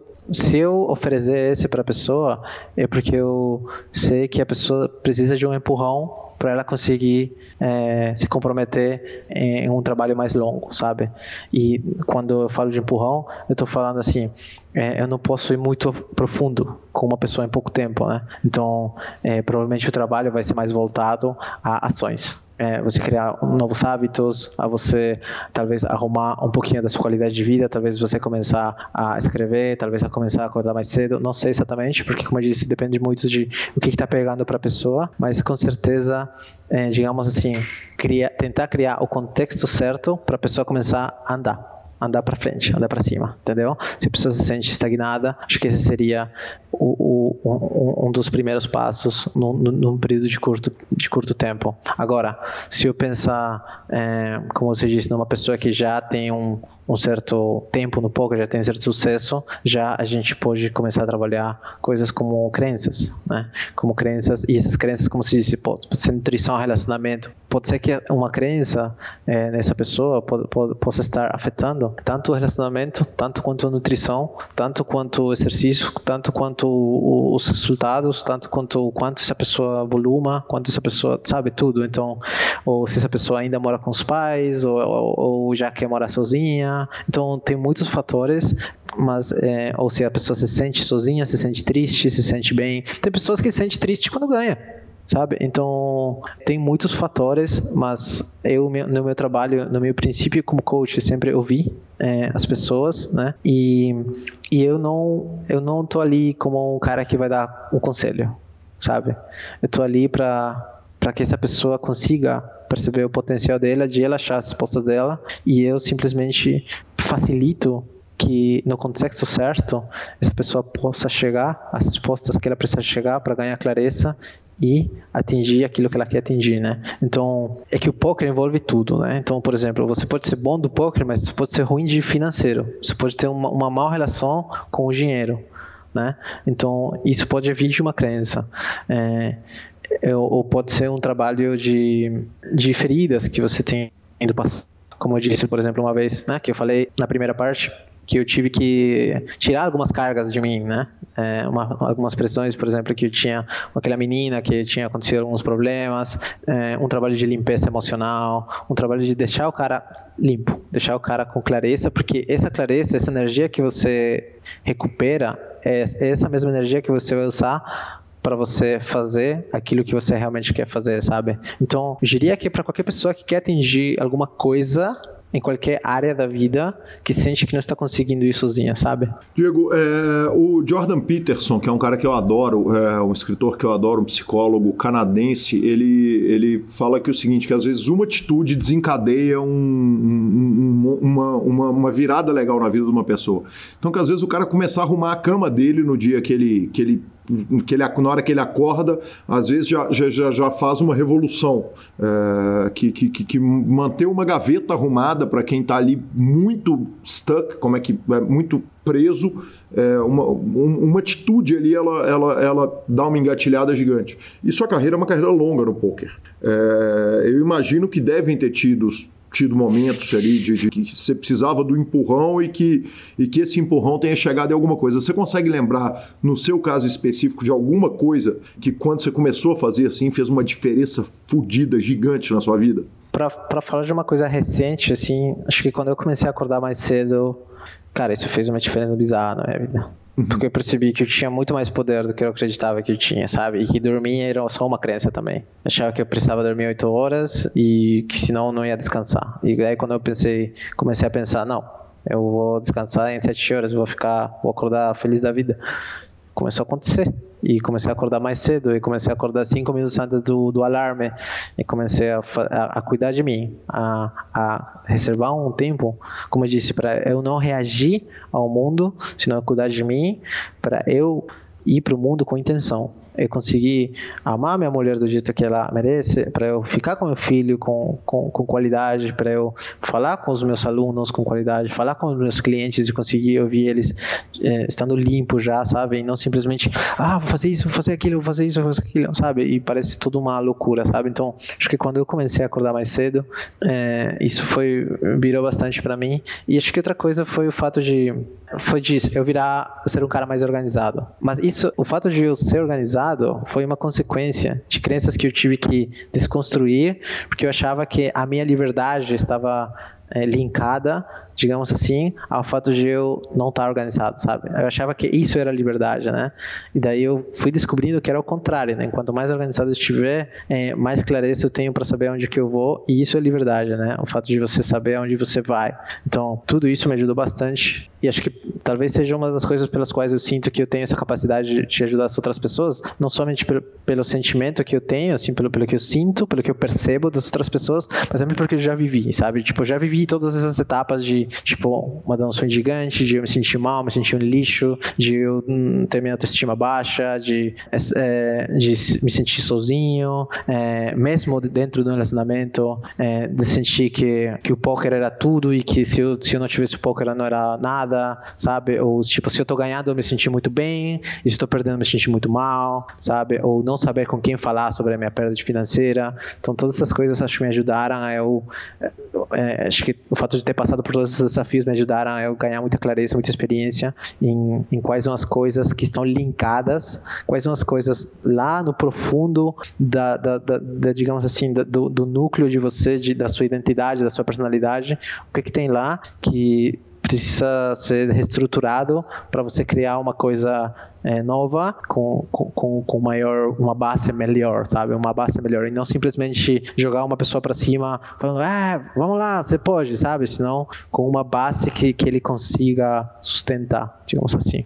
Bacana demais. Diego, é, duas coisas. É para a gente caminhando, vamos caminhando para a reta final. Uma é, foi um vídeo que você fez que é talvez você esteja apaixonado pelo poker, pelo lifestyle do poker e não pelo jogo de poker. É, você falou aquilo, ou seja, refletiu a respeito daquilo. Eu queria que você falasse um pouquinho a respeito da, dessa, dessa questão do amor ao jogo, cara, do amor à técnica do jogo. Porque quando você entrou num jogo que ele era raizão, né? Ele era o seguinte: um cara é mais malandro que o outro, ele vai jogar melhor que o outro. E hoje é, é a hora da bunda sentada ali mexendo no software e fazendo simulação para poder poder aprender. O amor seu é igual, quer dizer, era igual quando era o Diego que era mais esperto do que os outros, que era o cara que sacava mais e agora que é o cara que tem que trabalhar mais do que os outros. É, é, é o mesmo carinho? É, cara, acho que como todo relacionamento de longo prazo muda, sabe? Acho que sua é, seu carinho, seu amor é, não é menos nem mais para mim, mas é diferente. Eu sempre vejo meu relacionamento com o poker como mais um relacionamento, assim como tenho um relacionamento com minha mulher, tenho um relacionamento com minha mãe, tipo, ele, ele se transforma, sabe? É, todo ano. Para comentar sobre isso, eu falaria que se, se você realmente não não ficasse, tipo, na sua calma, se perguntando, caralho, cara, tem infinitas possibilidades de jogar aquela mão, sabe? Infinitos jeitos de jogar, e se acontecesse isso, se acontecesse aquilo, e você simplesmente tá pensando, putz, quando que eu vou ganhar? Quando que vai dar certo para mim? Sabe? Tipo, aí você tá pensando só no, no outcome, né? Você tá pensando só na, na, na imagem que alguém te vendeu do jogador de poker, em vez de no jogo em si. Então, para mim, essa é a principal diferença. E eu ainda tenho esse fogo, sabe? De, de, eu, de eu ver os meus torneios e falar, cara, aqui eu tô errado, vou colocar no software. Eu, eu gosto ainda de aprender porque eu fico fascinado com, com as infinitas possibilidades que o que, que, que, tem dentro do jogo e ao mesmo tempo que ele me proporciona, né? Por exemplo, essa, essa consciência que eu ganhei com relação à a, a, a, intensidade, como é que isso mexe com as minhas emoções, como é que isso mexe na hora H do jogo, na pressão, como é que isso mexe nos, nos meus outros relacionamentos, tudo isso. Eu falo, caralho, cara,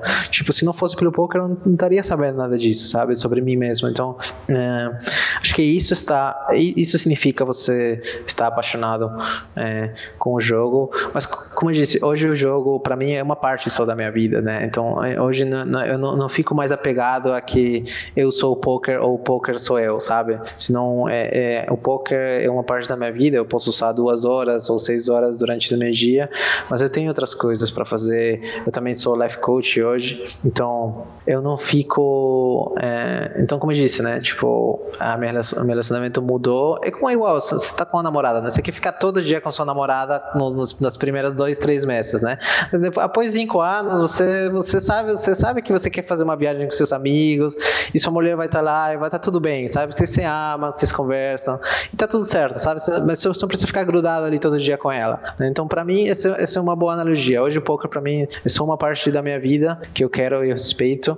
E, e é isso aí, né? Tipo, como eu disse, tipo, o problema é se você tá é, sempre pensando em, em, no resultado, na consequência, é, de você, quando que eu vou subir de stakes, é, etc.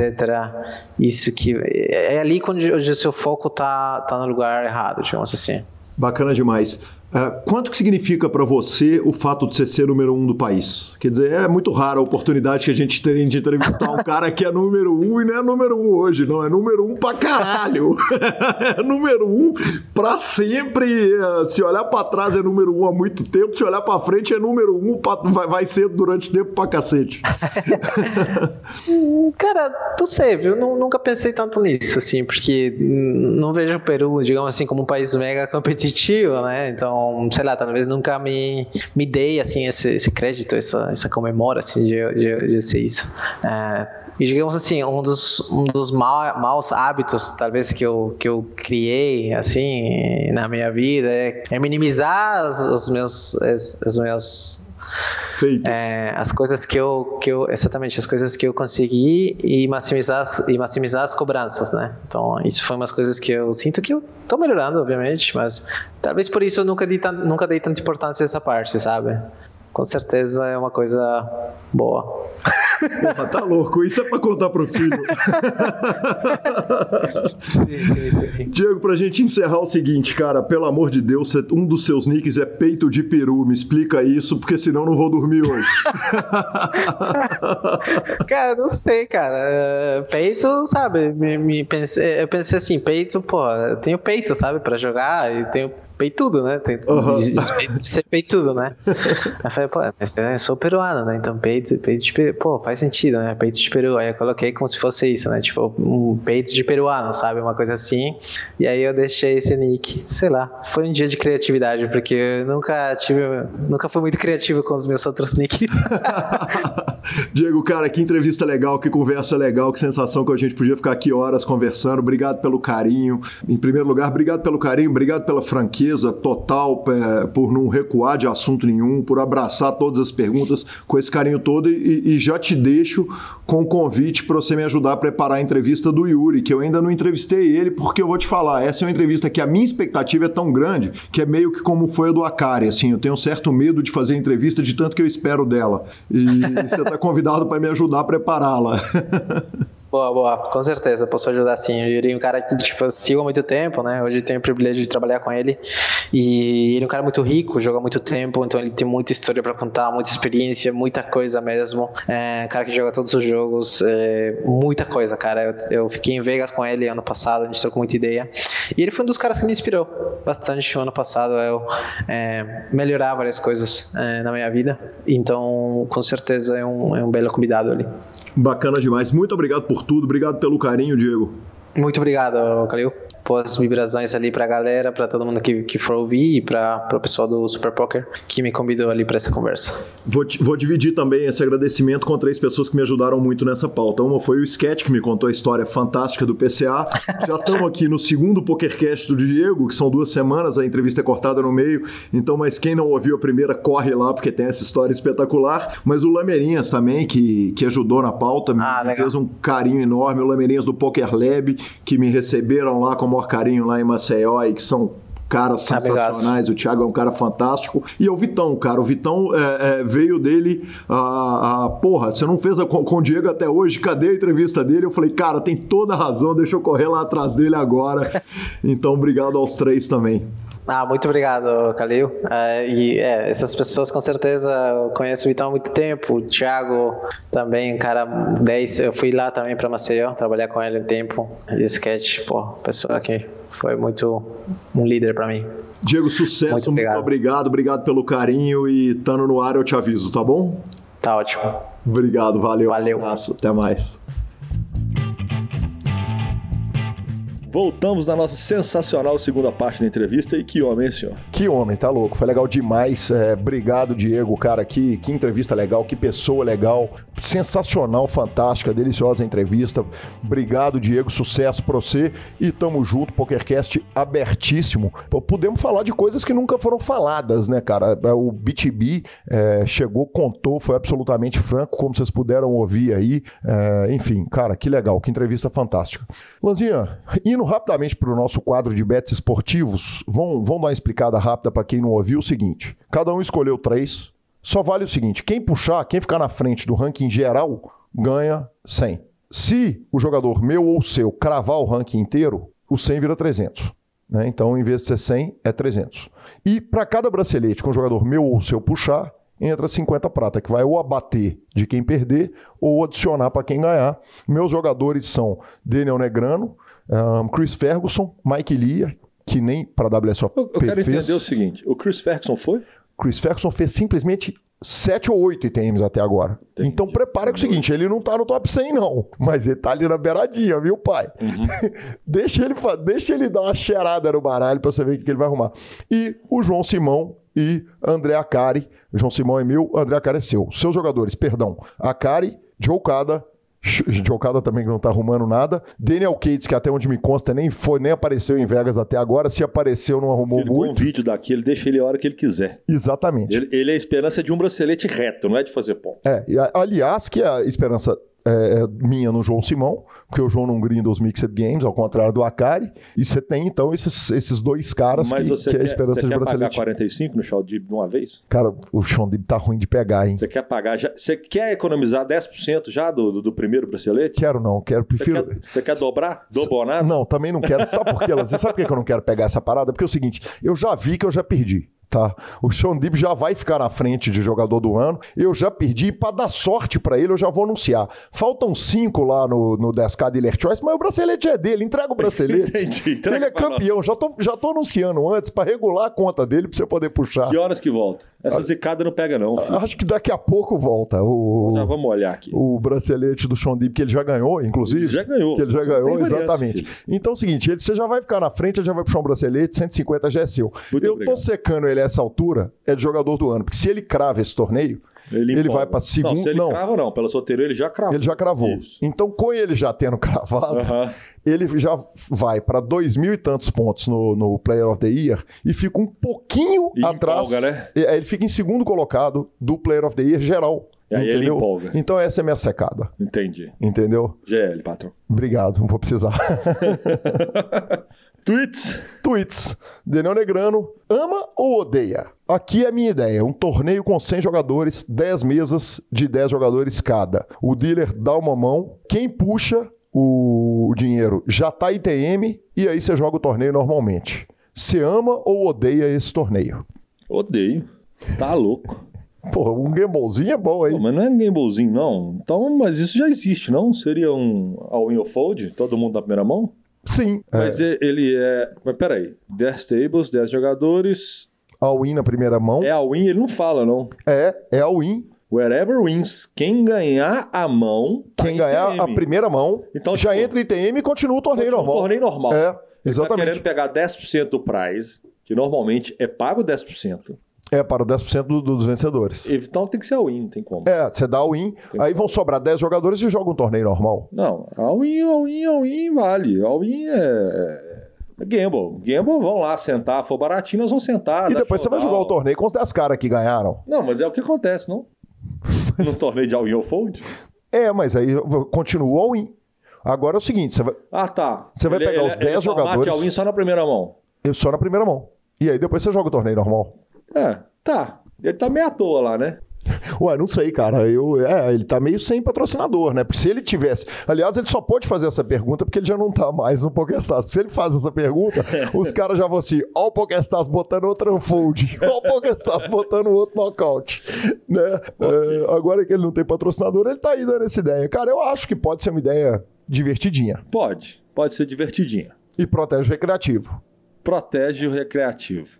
Sim. Protege. De alguma forma protege. Então tá joia. Porque você, você tira o edge de todo mundo até entrar em TN. E a faca na caveira. O senhor gosta de faca E- na e- caveira. e Isso é interessante. Então tá bom, beleza. Ah, próximo tweet do dia, Marli Cordeiro.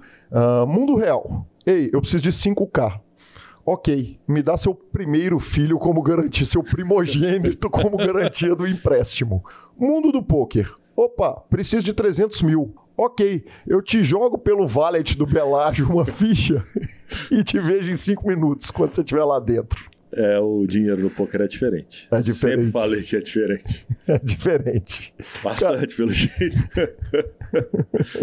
Cara, e o Kevin Mathers fez. é, O Kevin Mathers é, botou o último tweet que eu achei absolutamente genial, que foi um vídeo do PokerGo, que é o seguinte: quando você realmente gosta de Coca-Cola e o Rio só serve Pepsi. É, vídeo da mesa do Millionaire Maker de ontem. Cara, é um menino com uma blusa Da escrita Coca-Cola. Coca-Cola em letras garrafais. Ele abre o zíper da blusa, pega de um bolso interno, arranca uma garrafinha de Coca-Cola e bebe a Coca-Cola. Velho, Cara, eu sou esse cara. Esse cara tá patrocinado, Bicho, eu sou esse cara. Eu sou esse cara. Eu sou o cara do pode ser Pepsi. Eu falo, Não. não, não pode porque não tem outra, mas Guaraná. pode, mas, mas você já caiu uma estrela no, no meu guia Michelin. É, esse menino é patrocinado pela Coca-Cola, nós não estamos sabendo. Legal demais, cara. Cara, aliás, recomendo, viu? A Twittosfera tá fantástica. Tweets do Mundo Poker tão sensacionais, então corre lá e vá ver. E-mails. E-mails, Lonzinha. Ah, cara, primeiro uma falinha maravilhosa ah, do grupo do PokerCast. O Rafael Gregório falou o seguinte: Cara, tá com pau aqui no PokerStars, tô perdendo ficha rodo com isso, tá foda, o PS tá de sacanagem comigo. O Vinícius Nogueira falou o seguinte: Cara, o meu PS tá com esse bug de perder ficha desde que eu criei minha conta. Então, parabéns, Vinícius. Que falinha maravilhosa, senhor. Não só dele, né? Não só o Tem dele. muita gente com esse bug no PS. Exatamente. Cara, Cara, que, que- que, que bizarro. que homem, velho. Que coisa maravilhosa. No PS que essa semana, mais uma vez, deu uma travadinha, né? É, mas, porra, se, se a gente tava no casamento do Ari, eu tive duas amnésias alcoólicas, travei sexta e sábado. Você travou no sábado também? Sexta e sábado. Sábado, eu- sábado eu tive um probleminha de. Ah, cara, o Ari me acorreu. Nós fomos pra casa dele no final do casamento. Eu deitei no sofá. Segundo ele conta, eu devia, a gente devia mandar um áudio pra. Vamos, vamos pedir pro Ari mandar um áudio? Então tá bom, então não vou contar a história. Se o Ari me mandar um áudio do sofá e deu indo embora da casa dele, eu boto o áudio, senão eu conto no programa que vem, ok? Justo. Isso entra de qualquer forma. E parabéns pelo vexame já adiantado. Aqui é cada vexame é uma vitória. Exato, Foi o que eu disse à noiva. Exatamente. Bom, primeiramente, eu não sei como é que o Guilherme Calil está falando, né, na segunda-feira, após esse final de semana que ele viveu, né, porque foram momentos espetaculares de vida do Guilherme Calil. O Lanza, ele desapareceu, ninguém sabe para onde ele foi, ainda bem que ele está vivo, a gente é, sempre feliz por isso. E quanto à história, né, o Guilherme Calil saiu do casamento e chegou em casa e desmaiou, né, no sofá. Eu gentilmente cobri o Guilherme por conta do frio, né? Não quis que ele passasse frio, pegasse um resfriado, uma gripe, qualquer coisa do tipo. Então botei ele lá cobertinho e ele apagou no sofá. A gente continuou lá tomando as saideiras. Quando foi finalmente a hora de ir embora, minha casa tem duas portas de vidro, uma que vai para a rua e uma que vai para o deck, onde está a minha churrasqueira. E aí, de repente, o Guilherme Calil ele saiu pela porta do deck. E foi caminhando até que o Bob, nosso amigo, falou: Calil, é pro outro lado. E aí ele deu meia volta e foi em direção ao veículo, no qual ele ainda voltou dirigindo. Ou seja, que homem fantástico.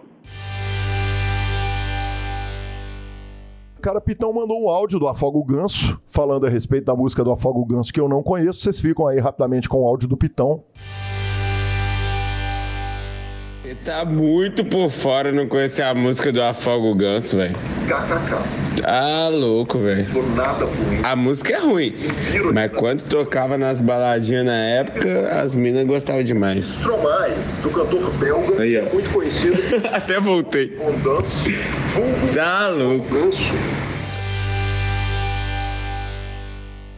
Que isso, hein, Lanzinha? Como temos ouvintes celebridades, tá louco? Só, só vejo estrelas na minha frente. E o, o nosso ouvinte Dinho Mansur entrou pro grupo, mas não antes, sem me mandar uma, um áudio, cara. Um áudio de cinco minutos. Eu ia até colocar o áudio dele, mas ele, ele ficou grande, o programa tá grande demais. Mas ele mandou um áudio brutalmente esclarecedor a respeito de quem é o Giordano, que tá voando na WSOP. Quem é o monstro máximo do momento? Exatamente, o monstro do momento. Ele tá me contando que é um monstro do Game Live, é, é um dos maiores vencedores do CPH, com cravadas vices, mesas finais, terceiras colocações, enfim, aquele cara que, que a prateleira tá caindo de tanto troféu, sabe? Teve que mandar. lotada de troféus. Ma- Mandou buscar uma grua para segurar os troféus dele, regular do live de São Paulo. É, mandou o telefone dele para nós, que nós, evidentemente, nós vamos precisar falar com ele depois dessa, Dessa certeza. WSOP que ele tá fazendo. E super piranha do Cash Game. Até fez uma comparação muito. Falou, cara, é um cara tipo Grow, Fábio Issa, esses caras. Aliás, Grow que eu encontrei com ele em São Paulo, já convidei pro PokerCast. Encontrei com o Del Zebra também. Já convidei pro PokerCast e vamos trazer o Bueno também. Boa. Então aguarda Que aí. homem. É, vamos trazer todo mundo. E professor, comentários do YouTube. Ah, Alex Dias disse o seguinte: me sinto envergonhado por estar ouvindo o PokerCast pelo YouTube. Só para constar, eu nem sabia que, o que era podcast até conhecer o PokerCast, mas estou sem mais smartphone, não consigo, ainda não sei como instalar no meu Windows 10 aplicativos, então estou ouvindo pelo YouTube. E o Ronaldo Machado emendou falou o seguinte: também estou sem celular ouvindo por aqui, kkk. Senhores, não tem vergonha nenhum ouvir pelo PokerCast, o PokerCast no YouTube. Vergonha é não ouvir o PokerCast. É isso aí, cara. Essa, essa é a frase do momento, essa é a frase de Essa é a 2019. frase. Só vamos na missão. Vergonha é não ouvir o PokerCast. Exatamente. Lanzinha, a gente vai finalizando o nosso programa. Então, é o seguinte, a nossa finalização é superpoker.com.br, tudo sobre poker no Brasil e no mundo, onde tem poker, o PokerCast está, na aba de clubes, guia de clubes do Brasil, onde jogar agenda diárias de torneio, na abas de vídeos e no YouTube, transmissões ao vivo dos maiores torneios de poker do mundo, análises técnicas, programas de humor, entrevistas icônicas e o PokerCast e agora, todas as terças-feiras, a live minha e do Vitão, falando da WSOP. Lanzinha, ó, nós estamos marcando uma live daqui de casa, com, a com álcool. Com álcool tem Almoço. muito mais chance de me pegar. Exatamente, aqui. Então, provavelmente, nós vamos fazer uma live de de three-way aqui em Belo Justo. Horizonte. Aí sim. Uh, revistaflop.com.br há mais de uma década contando as grandes histórias do poker e mibilisca.com, cobertura de mão a mão de torneios pelo Brasil e como você pode ver durante a WSOP pelo mundo. Lanza, a minha dica cultural acabou com o meu feriado, cara. O que que aconteceu, senhor? Velho, ó, eu fiquei treinando pra maratona. Um tempão. Certo. Três meses sem álcool. Com um dia, um dia de álcool em três meses, que foi o dia que eu DJzei lá, não consigo DJzar sobra, tá definido, já expliquei essa história. Três meses então sem álcool, exceto um dia. Tava programando, vai ter o campeonato de surf aqui em Belo Horizonte, é um festival de surf music. É, é- é- é bom você explicar, explicar. do Music depois do campeonato de surf na Lagoa da Pampulha. Exatamente. E, cara, é o festival de surf music dos mais tradicionais do mundo. Ele é a 19 edição esse ano, se não me engano. Eu toco nesse campeonato desde a terceira. Esse ano vou tocar com Reverb All Stars e com Caipirinhas na quarta-feira, é, é lá na, na obra Bar Dançante. E falei, cara, acho que eu vou. Vou aprontar no feriado. Vou pra quebradeira, vou pra explosão. Eis que a gravadora carioca Midsummer Madness me conta o seguinte: é, São Paulo está tendo um festival de cinema, a 11 edição do festival chamado In Edit Brasil, em que quase todas as sessões, exceto as do Cine Sesc, são gratuitas. Então tem um monte de filme de música. Aí você vai falar, porra, e, e eu, e você com isso, que tá aqui em Belo Horizonte, tocando em Belo Horizonte, em pleno campeonato de surf, o que, que você tem com isso? Cara, a boa notícia do Inédit Brasil 2019 é que o Luke que é o Netflix do Festival de Cinema, o parceiro do Festival de Cinema, é um serviço gratuito de streaming lá da SP Cine e vai passar para o Brasil inteiro um monte desses filmes de 12 a 23 de junho. Então tem um monte de dica de filme sensacional, fantástico e maravilhoso. Só para citar alguns desses filmes, é, 30 anos de anonimato, é um documentário sobre os caras do Big Trap, a Grande Trepada, é o nome da banda, era Big Trap e virou a Grande Trepada, pioneiros do Psychobilly brasileiro. É, vai ter também, tem também um, um, filme chamado We Need Songwriters, com gente do Hank Williams III, neto da lenda viva, da, da lenda morta, né, no caso, Hank Williams e o Frank Black do Pixies. Documentário feito por elas, com Pete, a Sandra Coutinho do Mercenárias, Far From Alaska, Dominatrix e outras bandas, e a história secreta do pop brasileiro, que é uma série dentro do Festival de Cinema. Então, cara, fica essa dica maravilhosa que eu vou me deliciar com ela durante o feriado e convido o ouvinte também a fazer isso. Eu, infelizmente, não tenho dicas culturais essa semana, porque foi uma semana de muita correria, senhor. Eu sei disso. Então, eu presenciei. Essa semana, se Deus quiser, ou se eu tiver um tempinho a mais, eu pretendo pelo menos engatar em duas séries, dois programinhas de podcast para a gente poder ter mais conteúdo. Essa semana foi só trabalho. Aí sim, Marcelo Lanza, nos indique, nos dê cinco estrelas. Nossos Instagrams são arroba lanzamaia e arroba Guicalil. Eu tô no Twitter, arroba Guicalil também. Transacione suas fichas lá pelo Fichas.net, Lucão, que nos traz semanalmente para você. A edição é do maravilhoso Vini Oli Oliver, ficamos por aqui. Valeu. Valeu, moçada. Até semana que vem. Grande abraço.